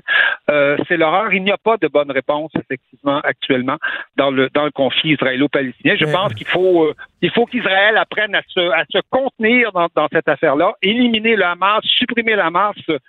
Euh, oui, euh, est-ce que c'est possible? C'est quelque chose de quand même de très difficile. Tant, tant que le Hamas aura un terreau et sera soutenu par quand même un grand nombre de Palestiniens. Vous savez que le Hamas a déjà, en 2006, avait été élu euh, au, en, à Gaza avant de faire son putsch. Et en terminant très rapidement, j'ai lu dans Le Devoir, le journal auquel vous collaborez, Christian, un texte d'un étudiant de l'Université d'Ottawa qui disait c'est faux que les démocraties euh, euh, sont supérieurement, sont une, supériorité morale face au régime autoritaire. Tu sais, quand tu es rendu à mettre sur le même pied, à créer une, équivalence entre des dictatures, des régimes autoritaires, des groupes terroristes et des démocraties, aussi imparfaites puissent- puissent-elles être, c'est pas la même chose, on s'entend. Moi, je, je pense que là, il y a véritablement une inversion des, des, des valeurs. hein. La démocratie, c'est pas parfait, c'est le pire des systèmes à l'exception de tous les autres. hein. Donc, euh, euh, euh, trouvez-en, trouvez-en un meilleur. Moi, j'en, j'en, j'en connais pas, et, et je, et je, je me désole qu'à gauche on tienne aujourd'hui ce type de ce type de, de, de raisonnement. Euh, on inclut même, euh, vous savez, le Hamas et le djihad dans, dans ce qu'on appelle le grand mouvement progressiste. Hein. La, la, la, la féministe Judith Butler, la, grande papesse du genre, euh, a déclaré en 2006 que le Hamas était faisait partie du grand mouvement progressiste parce que, dit-elle, décolonial, comme s'il s'agissait d'une d'une situation coloniale du 19e siècle. On, on- le- Israël n'est pas une puissance du 19e siècle, euh, euh, euh, absolument pas. Donc, c'est vous voyez, on est dans ce type de raisonnement parfois à gauche, dans une certaine gauche qui est euh, qui, euh, qui dénigre en fait la démocratie et, et, et, et, et la prend pour peu de choses. Ben, tout à fait. Merci beaucoup, Christian Rio. On continue bien sûr à vous lire euh, Merci. dans Le Devoir et à vous écouter à l'émission de Sophie Durocher régulièrement. Merci. À bientôt. Bonjour. Au revoir. À bientôt. Mathieu Bocoté. Il représente un segment très important de l'opinion publique. Richard Martineau. Tu vis sur quelle planète? La rencontre. Je regarde ça et là, je me dis, mais c'est de la comédie. C'est hallucinant. La rencontre. Bocoté. Martineau. Mathieu, le PQ va présenter aujourd'hui son budget de l'an 1 de la souveraineté en disant que ça va être très bon pour l'économie du Québec. Mathieu, comment on peut prévoir ce qui va se passer la première année quand le Québec va être souverain? On ne sait même pas c'est quand, alors qu'on a de la difficulté à prévoir l'économie euh, pour, pour, pour en faire des prédictions euh, pour six mois, six mois à l'avance. Ben, tout dépend de ce qu'on entend par les États, les, les- les finances publiques d'un Québec souverain. C'est-à-dire, évidemment, on ne sait pas dans quel contexte ça va se faire, dans quel monde on va avoir, euh, on va être rendu. Ça, c'est un fait. Ben oui. Ensuite, il y a un discours fédéraliste qui est récurrent aujourd'hui, mais depuis longtemps, qui dit que le Québec n'a pas les moyens de faire l'indépendance. Si vous partiez demain matin, vous seriez collectivement pauvres ou du moins appauvris. Donc, ce qu'il s'agit de faire, c'est de voir comment, dans le contexte présent, si le Québec était indépendant, serait-il viable économiquement? D'autant qu'il y a l'argument qui est souvent utilisé de la péréquation. Puis on met la péréquation dans le- les comptes publics, puis là on dit ah ben le fédéral nous donne tant d'argent, on en envoie tant, donc on n'a pas les moyens de la chose. Et ce que propose le PQ, je te dirai ensuite pourquoi moi j'ai longtemps été réservé sur le budget de l'an 1, puis j'ai évolué là-dessus. Mais sur le, ce que propose le PQ, c'est de dire on va regarder dans les faits combien Ottawa nous coûte. Quels sont les effets des dépenses fédérales qui sont allouées davantage dans telle province, davantage moins au Québec, ainsi de suite. Quels sont les coûts de la, du dédoublement bureaucratique? Quels sont les coûts de notre participation au, fé- au régime fédéral qui nous condamne, je dirais, structurellement à une forme de, de, choix collectifs limités parce qu'on dispose simplement d'une partie de nos ressources pour être capable de prendre nos décisions collectives. Donc là, puis ensuite, quand on pense tout ça, ce qu'on voit, ça c'est ma conviction depuis longtemps, c'est que la péréquation, c'est loin d'être, comme on dit quelquefois, ce n'est pas le Québec qui serait sous perfusion financière canadienne. La péréquation, c'est simplement le masque qui sert à dissimuler le coût d'appartenance au Québec dans une fédération où il paie le prix du fait qu'il n'est pas maître de ses choix. Donc ça, je pense, est deux choses. Le commun des mortels, pendant longtemps, la souveraineté, ça fait 25 ans que les gens n'y pensent plus. La vertu d'un tel budget, c'est qu'un instant, ça impose la question sur la souveraineté, de la souveraineté dans l'ensemble du débat public, pas seulement sur des questions essentielles comme l'identité et ainsi de suite, mais ça nous montre comment aussi le régime fédéral est fondamentalement dysfonctionnel pour le Québec. Puis dernière chose, là où j'avais des réserves sur le budget de l'AE pendant longtemps, c'est que je me disais, moi, j'aime pas qu'on fasse à l'avance les choix collectifs d'un, d'un pa- d'un pays qui est indépendant. Il va y avoir des, choix possibles qui vont être à droite, d'autres à gauche, des libéraux, des sociodémocrates, des conservateurs et tout ça. Mais là, ce qu'il s'agit de montrer, c'est pas de, comme le proposait François Legault au début des années 2000, qui disait il faut faire un, l'a oublié ça, il faut faire un budget de l'an 1 pour montrer à quel point le Québec va être de gauche et altermondialiste. Puis l'argument de François Legault à l'époque, c'est on va montrer comment cet argent-là va permettre de conquérir un pays tellement à gauche que le parti de Françoise David n'aura pas à naître. Bon, moi, ça, c'est pas mon option. Mais s'il s'agit de prouver la viabilité financière de Québec indépendant, tout en sachant qu'il y a une variation de contexte de- d'une décennie à l'autre, je pense que c'est un, un pari pour l'instant réussi de la part du PQ. Euh, D'un côté, si vous vous séparez, ça va être la catastrophe économique. De l'autre, ça va être la solution miracle qui va avoir un boom dans l'économie. Pour moi, c'est deux discours qui se ressemblent un peu. Je, je suis d'accord avec toi. Moi, je pense fondamentalement que l'indépendance, ça, comme ça va pas faire pousser des fraises en, en, hiver, et puis ça va pas nous transformer en pays du tiers-monde. Ça, moi, tous ceux qui disent que l'indépendance serait la, la, la réponse à tous nos problèmes se trompent fondamentalement, tout comme ceux qui disent que le Québec en a pas les moyens. Là où la réponse est vraie, c'est que l'indépendance du Québec fait en sorte que, le jour où elle se fait, on ne paie plus, premièrement, le prix d'une appartenance, comme je dis, à un régime fédéral qui fondamentalement ne joue pas selon nos intérêts. Ensuite, on fait nous-mêmes nos propres choix collectifs sans non seulement le dédoublement, mais aussi sans le fait que Ottawa pointe dans une direction, Québec pointe dans une autre, les efforts s'annulent. Et je pense que sur un je veux dire, à court terme, il s'agit d'être viable, donc conserver la situation présente. À moyen terme, je suis de ceux qui pensent qu'il y a un gain de prospérité réel qui peut être fait d'une société qui se délivre de la suradministration fédérale, qui se délivre justement d'un cadre qui entrave ses choix collectifs. Mais ça, c'est une part de barrière. On verra si on est capable, on verra si on est assez bon pour ça. Mais le gain de prospérité à moyen terme et long terme, j'y crois. La première étape, c'est quand même de simplement de rappeler aux Québécois que les Québécois sont parfaitement capables d'être un pays indépendant, puis que c'est pas la ruine comme certains cherchent à nous le, de, le faire croire. Cela dit, est-ce qu'on devient indépendant, est-ce qu'on se donne un pays pour des points d'impôt pour améliorer sa, sa condition économique? Il me semble que je sais pas, je sais pas que ça déshonore la cause, mais tu sais, il me semble qu'il y a des choses plus importantes que ça. Ah ben moi tu sais que je suis le tenant d'un discours identitaire fort, moi. On fait l'indépendance pour survivre comme peuple. On fait l'indépendance pour se gouverner soi-même. On fait l'indépendance parce qu'on veut pas être le 25... Euh, Miron disait 25 de quelqu'un d'autre. Tout ça, c'est fondamental. Ensuite, on vit dans un monde où des questions se posent sur la, viabilité de l'État souverain, l'État à naître. Personnellement, les questions de principe me suffisent. Mais puisque dans, on est dans un environnement où il y a des adversaires à ce projet-là qui cherchent toujours à miner sa crédibilité économique, ben, on répond aux arguments qui nous sont posés, en fait. en politique, on finit par répondre aux arguments qui sont posés d'un côté comme de l'autre, mais on ne fait pas l'indépendance pour des gains d'efficacité. On ne fait pas l'indépendance pour des, des, gains financiers euh, éventuels. On fait l'indépendance parce qu'on veut survivre comme peuple et se gouverner par nous-mêmes. Si, en plus, on peut faire la preuve que le cadre qui est le nôtre en ce moment euh, limite le développement du Québec euh, durablement, ce qui est quand même historiquement c'était vrai. Et est-ce que c'est encore vrai aujourd'hui? Ben, alors ça, je pense que ce sont des arguments qui s'ajoutent. Ils ne se substituent pas aux arguments fondamentaux, ils s'ajoutent. Mais je, pense que si le Québec amène l'argument de la souveraineté sur le terrain identitaire, on est gagnant-gagnant. C'est sûr qu'on est gagnant. Mais si on amène ça sur le terrain économique, c'est très risqué, là. Parce que là, ça va être une bataille de chiffres et tout ça, là, puis on va s'embourber dans une bataille de chiffres. je te dirais, c'est que peu importe ce qu'on va décider, le camp d'en face va dire vous allez être pauvre, vous allez être pauvre, vous allez vous, vous allez vous appauvrir, vous allez avoir un destin misérable si on laisse le camp d'en face répéter ça sans arrêt, eh ben là, à un moment donné, ça devient une espèce de petite musique dominante.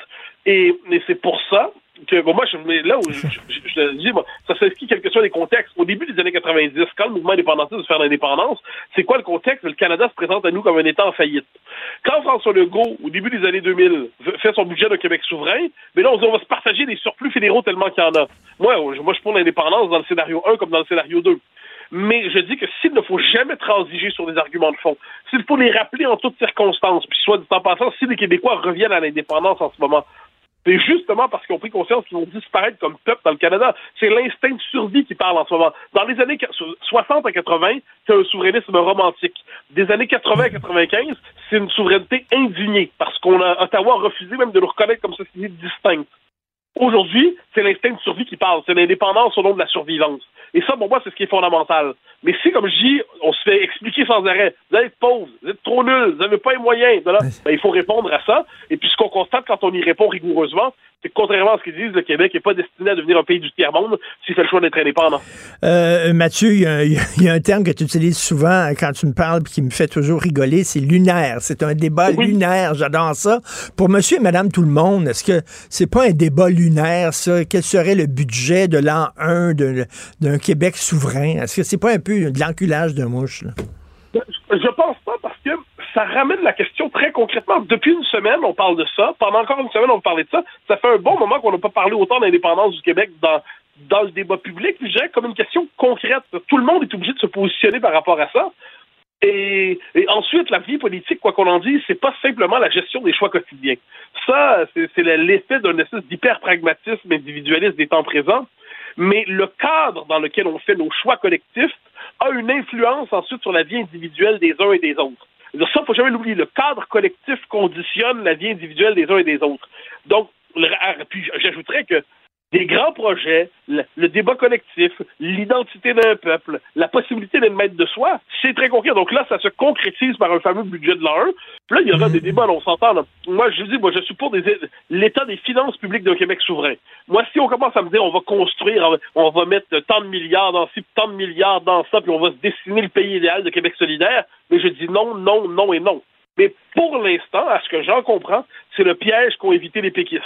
Pendant longtemps, ils n'ont pas évité ce piège-là, et pour l'instant, il ne s'agit pas de dire on va vous faire un pays euh, formidable, merveilleux, pas de défaut. Il s'agit seulement de dire à tous ceux qui vous disent que vous êtes trop pauvres puis trop gnochons pour être capable de vous gouverner par vous-même, regardez les chiffres et expliquez-nous en quoi, selon l'état des chiffres qu'on vous présente, selon la méthodologie généralement reconnue, expliquez-nous en quoi on se condamne au tiers-monde si on fait l'indépendance du pays.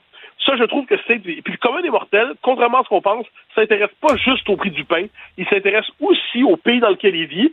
Puis c'est une manière comme une autre de voir la question de la souveraineté revenir dans le débat. Euh, je te donnerai ça d'une image. Hein. Depuis 20 ans, la souveraineté, c'est le sujet qui était amené dans des parties de famille par le vieux mononcle qui avait connu René Lévesque. Vous avez connu René, vous avez connu René ben, si on est capable de faire en sorte que ça redevienne un sujet de conversation politique normale au Québec, qu'il est plus simplement marqué du saut de la nostalgie, je dis bravo. Ensuite, dans la grande coalition souverainiste, moi, je suis de ceux qui plaident pour ne jamais oublier les arguments identitaires qui sont fondamentaux, qui sont essentiels. Identité et liberté, identité et liberté. Mais puisque la politique pour répondre à 350 arguments en même temps, ben, il est très bien qu'on soit capable, le camp souverainiste au sens très large, de répondre à cela. Merci beaucoup, Mathieu. On se reparle demain. Bonne journée. Au grand plaisir. Bye bye. Pour une écoute en tout temps, ce commentaire de Mathieu Boccoté est maintenant disponible sur l'application Cube ou en ligne au cube.ca. Tout comme sa série Les idées mènent le monde, un balado qui met en lumière, à travers le travail des intellectuels, les grands enjeux de notre société. Cube Radio. Martino, souvent imité, mais jamais égalé. Vous écoutez Martino Cube, Radio. Alors tout le monde s'entend qu'il faut bien sûr euh, encadrer euh, euh, l'intelligence artificielle, mais en même temps on ne veut pas faire obstacle au développement de cette technologie qui peut être absolument formidable. Donc on nous demande finalement d'avancer avec un pied sur l'accélérateur, un pied sur le frein. C'est pas évident. On va en parler avec Monsieur Luc Sirois, qui est innovateur en chef du Québec. Bonjour Monsieur Sirois. Oui, bonjour, M. Martineau. J'espère que vous pouvez m'entendre. Oui, très bien. C'est quoi un innovateur en chef du Québec? C'est quoi? Qu'est-ce que ça mange en hiver? Un innovateur en chef, c'est euh, une fonction qui est créée pour s'assurer de, de, de, faire que le Québec devienne innovant, que nos entreprises fassent de l'innovation. Et ici, présentement, c'est l'innovation qui est responsable parce que vous l'avez tellement bien dit, c'est un pied sur l'accélérateur, ben un pied sur le frein pour s'assurer qu'on ait tous les bénéfices de cette nouvelle technologie-là, mais sans avoir les dangers ou les inquiétudes. Là, parce qu'on est en train de faire peur au monde. On entend seulement le côté négatif de l'intelligence artificielle, mais comme, comme toute technologie, il y a des côtés positifs extraordinaires à ça. Eh oui, surtout dans ce domaine-là. Imaginez, c'est une technologie qui peut permettre à nos médecins, infirmières, professionnels de la santé de, de, donner des meilleurs diagnostics, de, de donner des meilleurs traitements, euh, d'avoir que nos professeurs euh, puissent euh, offrir du service de soutien aux devoirs, d'aide pédagogique à tous les élèves, que s'assurer même que qu'on prenne bien soin de de des gens en, communauté parce qu'avec des technologies comme celle-là, ben on peut arriver à donner un meilleur service. L'État peut arriver à, mieux servir en donnant mieux accès. Mais oui. le danger, c'est de s'assurer, comme vous le dites, il faut pas faire peur, mais en même temps, il faut s'assurer que ces technologies-là soient utilisées se tombe pas dans les mains de personnes malveillantes qui nous qui les utilisent pour faire de la fraude ou pour nous manipuler euh, ou pour nous décevoir, nous nous euh, nous tromper. Alors c'est pour ça qu'il faut faire la part des choses. Ben c'est ça, parce que bon, il y a des risques avec la désinformation, etc. Qu'on prenne un chef de gouvernement, qu'on lui fasse dire n'importe quoi, et là, ça crée une panique. Mais en même temps, euh, quand une invention est inventée, on peut pas la désinventer. Hein. La, bombe atomique a été inventée, puis maintenant, faut vivre avec. On peut pas remettre le, le dentifrice dans le tube. Euh, c'est ça. Donc là, il faut. C'est exactement. C'est bien. Ça, c'est comme. Puis on parle de dentifrice, mais c'est drôle parce que justement aujourd'hui, une brosse à dents, ben on a confiance. Si on met quelque chose dans notre bouche ou si on va manger des aliments, il y a un cadre qui existe pour s'assurer que oui, on peut avoir confiance. Les aliments qui sont mis qu'on peut acheter à l'épicerie, qui sont mis sur notre table. Ils ont, ont été, ils sont produits de façon responsable. Il n'y a pas de danger pour la consommation humaine. La brosse à dents, la fameuse brosse à dents, c'est des matériaux qui ont été testés auxquels on peut faire confiance. Puis là, on parle de la même chose pour l'intelligence artificielle, s'assurer que l'étude de l'État dans l'enseignement, dans la démocratie, soit faite de façon responsable. Puis s'il y a des usages malveillants, des gens qui euh, veulent faire des mauvais coups avec, ben qu'on puisse les détecter, les encadrer, les mettre de côté. Et c'est ça, là, avec les médias sociaux, là, on voit tout le côté négatif des médias sociaux depuis quelque temps, là, la chambre d'écho, etc. Euh, on aurait dû prévoir ça avant, hein, lorsqu'on a mis, euh, lorsqu'on a développé les médias sociaux, c'est comme si on n'avait pas prévu euh, les mauvais côtés des médias sociaux et là on se retrouve dedans puis on essaie de régler le problème pendant qu'on est dedans. C'est ce que vous voulez faire avec l'intelligence artificielle, c'est-à-dire prévoir en amont des problèmes.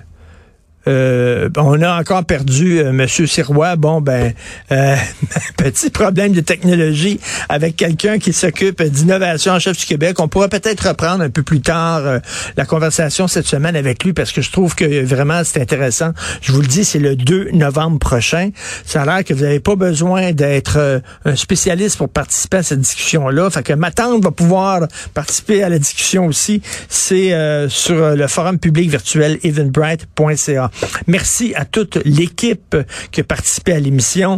Donc, euh, à la recherche, Florence Lamoureux, André-Sylvain Latour, à la réalisation, la mise en onde, Jean-François Roy.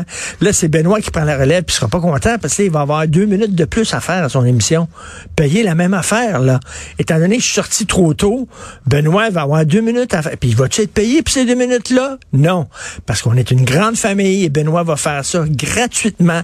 Vous êtes chanceux, vous allez vous gâter vous allez avoir droit à deux minutes de plus de Benoît Dutrisac dans votre vie. Hein? Ça, c'est bien commencer la semaine. Alors, nous autres, on se reparle demain à 8h30. Passez une excellente journée. Cube Radio.